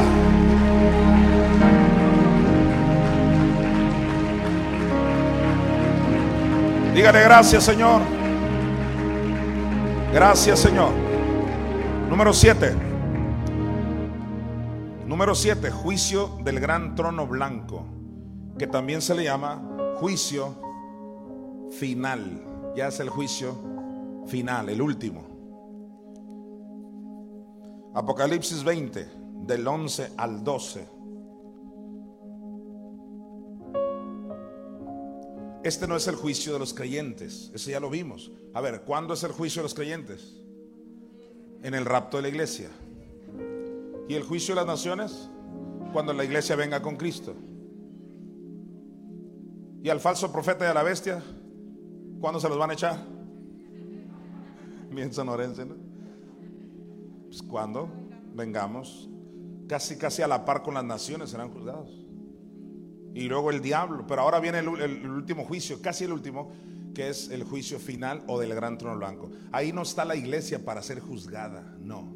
Ahí está la iglesia con Cristo juzgando. Este juicio es de los mundanos. Este juicio es de los impíos. Este juicio es de los muertos espirituales. Y tú no eres un muerto espiritual. Mira lo que dice aquí. Y vi un gran trono blanco. Por eso se le llama juicio del gran trono blanco. Como su nombre lo indica. Vi, dice Juan, el que escribió Apocalipsis, un gran trono blanco y al que estaba sentado en él, de delante del cual huyeron. ¿Qué huyeron delante de él? La tierra y el cielo y ningún lugar se encontró para ellos. No se halló un lugar para la tierra y para el cielo. Eso está interesante. ¿Cuántos saben que viene cielo nuevo? Cielo nuevo y tierra nueva. Oiga, pero si el cielo y la tierra ya no están ahí, entonces ¿dónde están esos individuos ante el trono blanco del Señor? Es ahí lo que le llamamos que ese juicio final va a ser en el espacio sideral. O sea, en el vacío, en la nada, vas a estar parado. Imagínate parado en la nada. No hay tierra en la nada. ¿Y cómo sabe usted que están parados? Veamos. Versículo siguiente. Y vi a los muertos, o, dijo a los vivos redimidos, los muertos. Son muertos espirituales los que no tienen a Cristo. Vi a los muertos, mira, grandes y pequeños. Eso de grandes y pequeños no significa altos y chaparros o bajitos, no. No solo eso, sino grandes, grandes políticos, grandes empresarios, grandes líderes y pequeños en jerarquía, como sea. Todo el mundo va a estar dando cuentas ante Dios ese día. Y vi a los muertos grandes y pequeños de pie ante Dios. ¿Cómo estaban? De pie. Interesante. Y los libros fueron abiertos. Libros, hay libros donde se está registrando cada detalle de la gente. Los libros fueron abiertos. Porque todo lo que alguien hace va a contar. Por, por no haber recibido a Cristo, todas esas obras les van a contar como malas. Cuando tú recibes a Cristo, tienes la ventaja de que en el cielo, en el juicio de, de, los creyentes, tú te arrepientes, la sangre de Cristo te limpia y eso ya no aparece ahí en sus archivos. Gloria a Dios. Pero esta gente nunca recibió a Cristo. Les va a parecer hasta el pensamiento más insignificante. Todo va a salir ahí. Todo está siendo escrito. Por eso dice en Eclesiastés capítulo 12, ah, aquí lo apunté, quiero que vayamos ahí rapidito antes de, de volver aquí a Apocalipsis.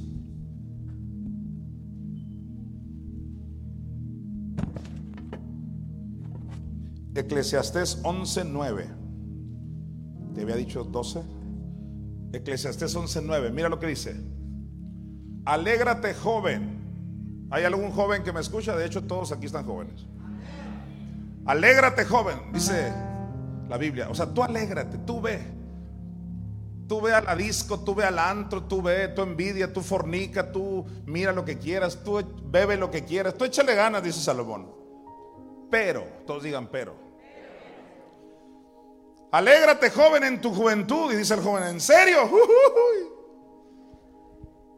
Y tome placer tu corazón en los días de tu adolescencia. Y anda en los caminos de qué dice? De tu corazón y en la vista de tus ojos. Tú échale ganas, dice. Pero, ahí está. Pero, aquí está el gran pero. Pero sabe, tienes que saber que sobre todas estas cosas te juzgará Dios. Así que tú échale ganas, pero si tú no recibes a Cristo para que se te borre ese historial, va a salir en el juicio final. Y van a ser juzgados por sus obras. Pero es que no solo hay libros, sino hay un libro aparte que se llama el libro de la vida. Regresa a Apocalipsis donde estábamos. en Apocalipsis 20 del 11 al 12. Y vi a los muertos grandes y pequeños de pie ante Dios y los libros. Todo el mundo diga libros. Ahí están las obras de toda la gente. También la Biblia dice que toda palabra ociosa que hablen los hombres van a dar cuenta. Fíjate hasta de lo que habla la gente. ¿Qué dice la carta de Judas?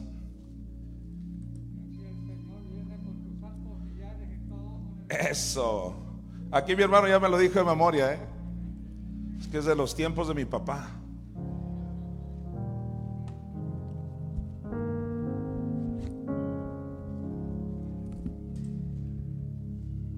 Aquí me traje mi Biblia para los regalos espontáneos que te hago. ¿Te gustan estos regalos? Judas. Judas 15. Mira esto. Nada más estoy resumiendo esto, mira, porque esa gente le va a salir a flote todo por no haber recibido a Cristo. ¿Qué les costaba decir Jesús? Ah, no.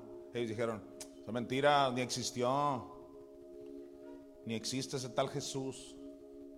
Pura religión, te está sacando el dinero. Charlatanes, vividores, ahí van a estar. En el espacio sideral, sin esperanza alguna. Todos los burladores ahí estarán. Y mira lo que dice Judas 1.15. ¿Estás listo? Para hacer juicio, dice, viene. Viene para hacer juicio. Dios viene para hacer juicio contra todos, dice. Y dejar convictos a todos los impíos. ¿A todos los qué? Ah, entonces esos son los que están en el espacio sideral de pie ahí ante Dios, en el juicio del gran trono blanco. Los va a dejar convictos a todos los impíos de todas sus obras impías que han hecho impíamente. Y de todas las cosas duras. ¿Todas las cosas qué? De todas las cosas duras que los pecadores impíos han hablado contra él. Porque no se tientan el corazón para hablar cosas que duras. Se trata de Dios perversos. Todos son unos cochinos malditos, flojos, cosas duras contra ti y contra Dios. Y dice que viene a establecer el juicio de esas cosas que han hablado. Tú dices, pues ya animó, ya quedó impune. Todo eso que dijeron, nada. Ni, escúchalo bien, Dios no va a dejar caer ni una letra. Por eso tú pásala bien. Tú tienes que saber, viene un juicio y deja lugar a la ira de Dios. Tú sigue adelante creyendo lo que está escrito en la palabra de Dios.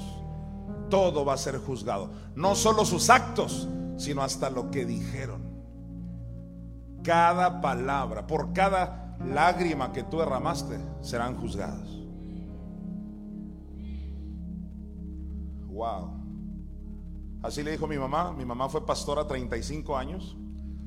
Aquí mi hermano los conoce, a los pastores. Mis padres fueron pastores. Y mi mamá una vez así le dijo a una señora, cada lágrima que yo derramé, por cada lágrima, darás cuenta. Le dijo a una mujer que le estaba dividiendo la iglesia. Terrible.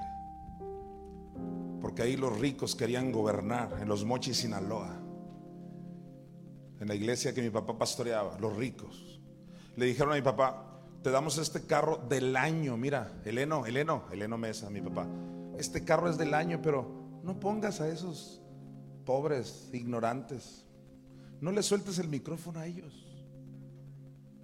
Era un grupo de unos ocho, nueve ricos, la mayoría de ellos gente con contactos en la política, otros maestros y que no sé qué. No tengo nada en contra de eso, pero querían menospreciar a los otros. Mi papá les dijo, no, yo vine a pastorear a toda la iglesia, no a los ricos. Yo vine a pastorearlos a todos, así que aquí te regreso tu llave, quédate con tu carro el año. A partir de ahí empezaron amenazas de muerte. Eleno, dejas la iglesia o esto y lo otro. Amenazas de muerte. Querían controlar la iglesia. Y es una larga historia. Así que mi mamá lo único que hizo fue, cada lágrima que yo derramé, lo vas a pagar tipo Pablo, como quedara ciego así. No llegó a tanto amor como Pablo. Y efectivamente esa señora terminó loca, loca, loca, vegetal. Murió loca. La hija de otra que andaba revolviendo también terminó loca. Los otros dos en accidentes terribles automovilísticos. Los únicos dos vivos que quedaron se hicieron vivos. Se fueron de Dios al pecado, renunciando a Cristo. Todos terminaron mal. Porque escucha, este juicio es en el futuro, pero comienza desde ahora. De todo lo que hablaron que los impíos impíamente. Así que iglesia de Jesucristo, está presente la iglesia de Jesucristo. Deja de preocuparte, tú sigue adelante. Porque Dios es un juez justo.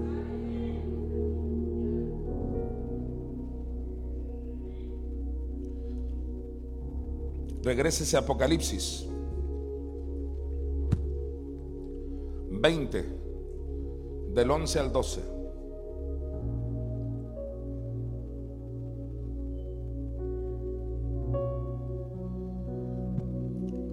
Y dice la palabra de Dios, y vi un gran trono blanco y el que estaba sentado en él, de delante del cual huyeron la tierra y el cielo y ningún lugar se encontró para ellos. Versículo siguiente y vi a los muertos grandes y pequeños de pie ante Dios. ¿Te gozas por eso? Y los libros fueron abiertos y otro libro, a ver diga otro libro. Ahí está el libro de la vida, mira, y otro libro fue abierto, el cual es el libro de la vida.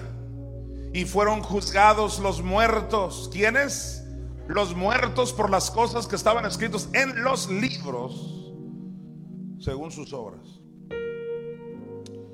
Pero no hay nada más tormentoso que cuando un muertito de esos diga, no, ahí estás mal, Señor hey Jesús, ahí estás mal. Porque tú dices que yo hacía esto y no es cierto. ¿Cuántos han visto gente mentirosa? No es cierto, no es cierto. Y dice, vamos al Salmo 50, a ver si no es cierto. Tenemos un juez perfecto. Salmo 50, 21. Mire lo que dice la Biblia respecto a estos que van a ser juzgados que creían que le iban a ver la cara a Dios, como si Dios fuera un ser humano. Y les dice Dios, estas cosas hiciste y yo he callado. ¿Ves? Hay un lapso donde como que, ¿por qué Dios no hace nada? ¿Por qué Dios no los fulmina? Hey, hemos orado y siguen avanzando los malos. Y dices, y entre más impíos prosperan más. Y es cuando dice la Biblia, no tengas envidia de los impíos, porque van a ser cortados. Hay un punto donde parece que Dios calla y dice, estas cosas hiciste y yo he callado. Claro, porque está esperando que, que se arrepientan, si no viene juicio. Y dice, pensabas que de cierto sería yo como tú, pero te reprenderé y mira, y las pondré delante de tus ojos. ¿Qué va a poner delante de sus ojos? Esas obras Ahí está una película, ahí está una película de su vida. Imagínate millones y millones de personas viendo a un insensato de eso diciendo, no, yo jamás, yo siempre creí en ti. Si yo sí creo, si yo le pido, así dicen, ¿verdad? Si yo le pido, como si todo fuera pedir. Exacto. Sí, es cierto. Y yo, ¿Cómo le hiciste? Y yo sí tengo fe. Esa es otra, porque si le dices que la fe es por el oír, claro que tengo.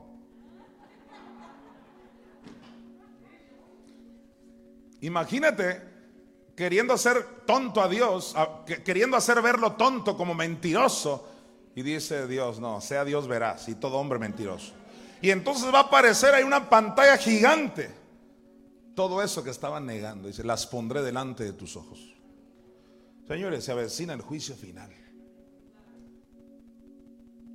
¿Y qué va a pasar con esta gente?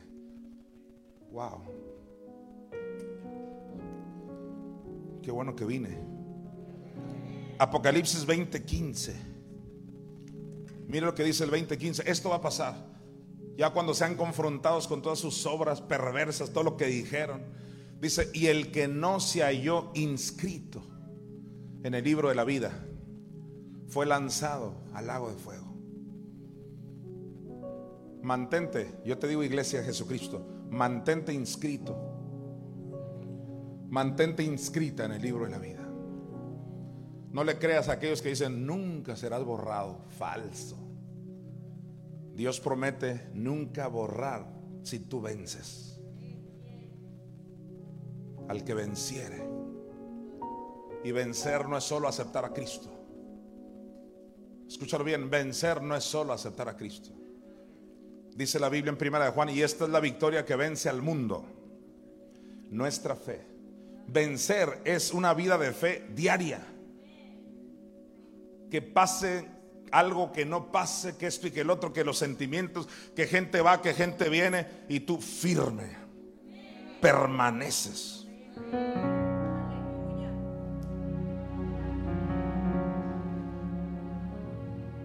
Porque tu nombre pudiera ser borrado. Lo sostengo. Pero si tú quieres, puede mantenerse escrito. Esta gente nunca fue registrada en el libro de la vida porque no aceptaron a Cristo. Jesucristo dijo de pecado por cuanto no creen en mí y van a ser lanzados al lago de fuego donde ya estaba quién. Alguien dígame quién ya estaba ahí. El diablo, la bestia, el falso profeta y ahora van a echar a todos sus achichincles ahí. Juicio final. Pero la iglesia tiene otro juicio. Igual tenemos que, con temor y temblor, llegar a ese día.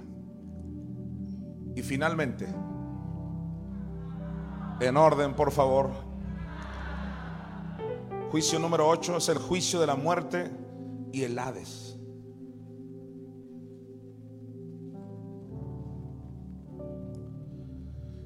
Y vamos a ir a Apocalipsis 17, 6. ¿Cuántos le traen ganas a la muerte? O sea, no, de morirte, sino de, sino de que de meter una buena a la muerte. Porque es terrible la muerte. Es pariente de la iniquidad. Esa iniquidad la dejé como un tema aparte. Porque también viene un juicio contra la gran Babilonia. Eso lo dejé aparte. De tan sabroso que me quiero gozar luego. Pero ahora quiero cerrar con esto, juicio de Doña Muerte. Qué terrible, qué terrible mujer. Matando y matando. Y dice aquí, vi a la mujer ebria de la sangre de los santos, o sea, la muerte de cada creyente.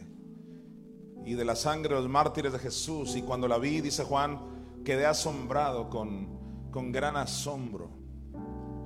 Dando a entender, no es Dios quien mata a sus santos sino la muerte junto con la iniquidad. Son los que han estado matando y matando y matando y engañando todavía para que la gente crea que es Dios. Pues va a ser juzgada. Vamos a Apocalipsis ahí mismo, pero ahora en el capítulo 20, versículo 14. Apocalipsis 20, 14. Y dice, y la muerte y el Hades fueron lanzados al lago de fuego. Esta es la muerte segunda. ¿Qué le va a pasar a la muerte y al Hades? Van a ser lanzados. Eso significa que el Hades no solo es un lugar, sino también es un personaje, es un espíritu. No solo es un lugar, sino es un espíritu. Así que ese lugar llamado Hades se llama como el espíritu que se llama Hades. Y va a ser lanzado al lago de fuego. Esa es la muerte segunda. Tú no vas a pasar por la muerte segunda. Son bienaventurados los que van a ser arrebatados y también los que van a estar en la primera resurrección. Dice que la muerte segunda no tiene potestad sobre ellos. Ya el lago de fuego no tiene nada que ver contigo. Le damos gracias a Dios por Cristo. Esta mañana, antes de venirme, yo me iba a venir ayer. Normalmente me vengo un día antes, pero hubo ahí sobreventa y que no sé qué, y miles de pretextos de las aerolíneas y, no señor, hasta mañana, ¿cómo? Si mañana tengo que estar allá, pues ni modo. Pues ahí te vengo hoy, ¿no? Y gracias a Dios llegué a las puras once. No a la iglesia, no, pero así hermosillo. El caso es que esta mañana, yo supongo que es por el tema que te iba a traer y que, ya estoy a punto de terminar, oí una voz entre sueño y entre dormido y despierto, pero una voz clarísima. Pero no solo una voz, sino aparecían las letras. Y esto decían las letras y la voz. Esa era una voz de hombre, esa no fue mi madre. Y decía esa voz, decía, el hombre malo no cree en el juicio venidero porque se considera bueno. Así decía la voz con las letras. Lo voy a repetir. Así. El hombre malo no cree en el juicio venidero porque se considera bueno. ¿Sabías tú que la gente se considera bueno? ¿Cuál juicio? ¿Qué hice yo?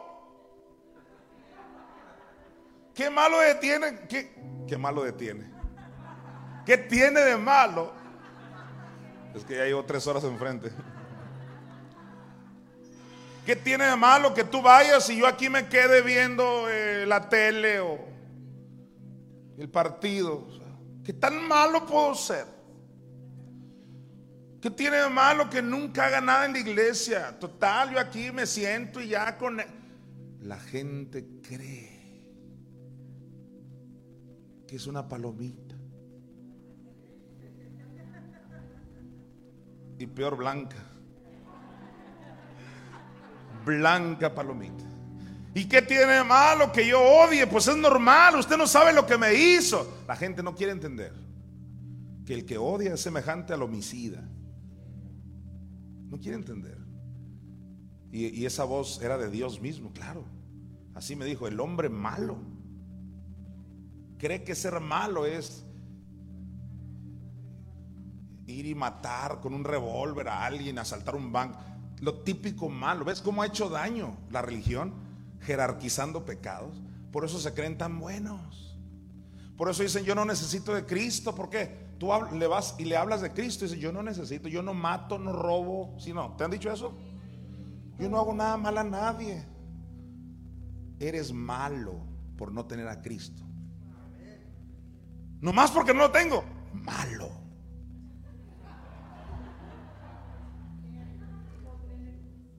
Yo trato muy bien a, mi esposa, la mantengo. Sí, malo. Porque no tienes a Cristo. Porque le diste la espalda a aquel que murió por ti. Y otros dicen, no, el hombre no tiene un, libre albedrío. Créamelo, hay de todo. Así me han dicho, el hombre, el libre albedrío no existe. Es decir, cualquier persona que decide por Cristo, por ejemplo tú, ¿cuántos ya decidieron por Cristo? Pues dice esta corriente, tú decidiste, no es porque tengas un libre albedrío, no, es porque el Padre lo determinó. Y estás aquí porque Dios así lo quiso, no porque tú lo decidiste. Corriente que existe. ¿Y qué dice Pablo al respecto de esa absurda corriente? Vete a, Romanos 3, del 5 al 6. Y ahora sí cierro. Mire lo que dice. Y si nuestra injusticia, ¿nuestra qué?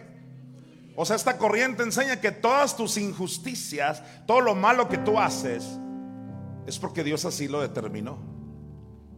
Toda injusticia, la que sea, es Dios determinó quién es justo, quién es injusto, Dios lo determina. La famosa soberanía arbitraria de Dios. Y dice Pablo lo siguiente, si nuestra injusticia hace resaltar la justicia de Dios, o sea, Dios es muy justo. Cuando tú eres injusto, dice esta corriente, Él es justo porque Él fue el que te hizo injusto.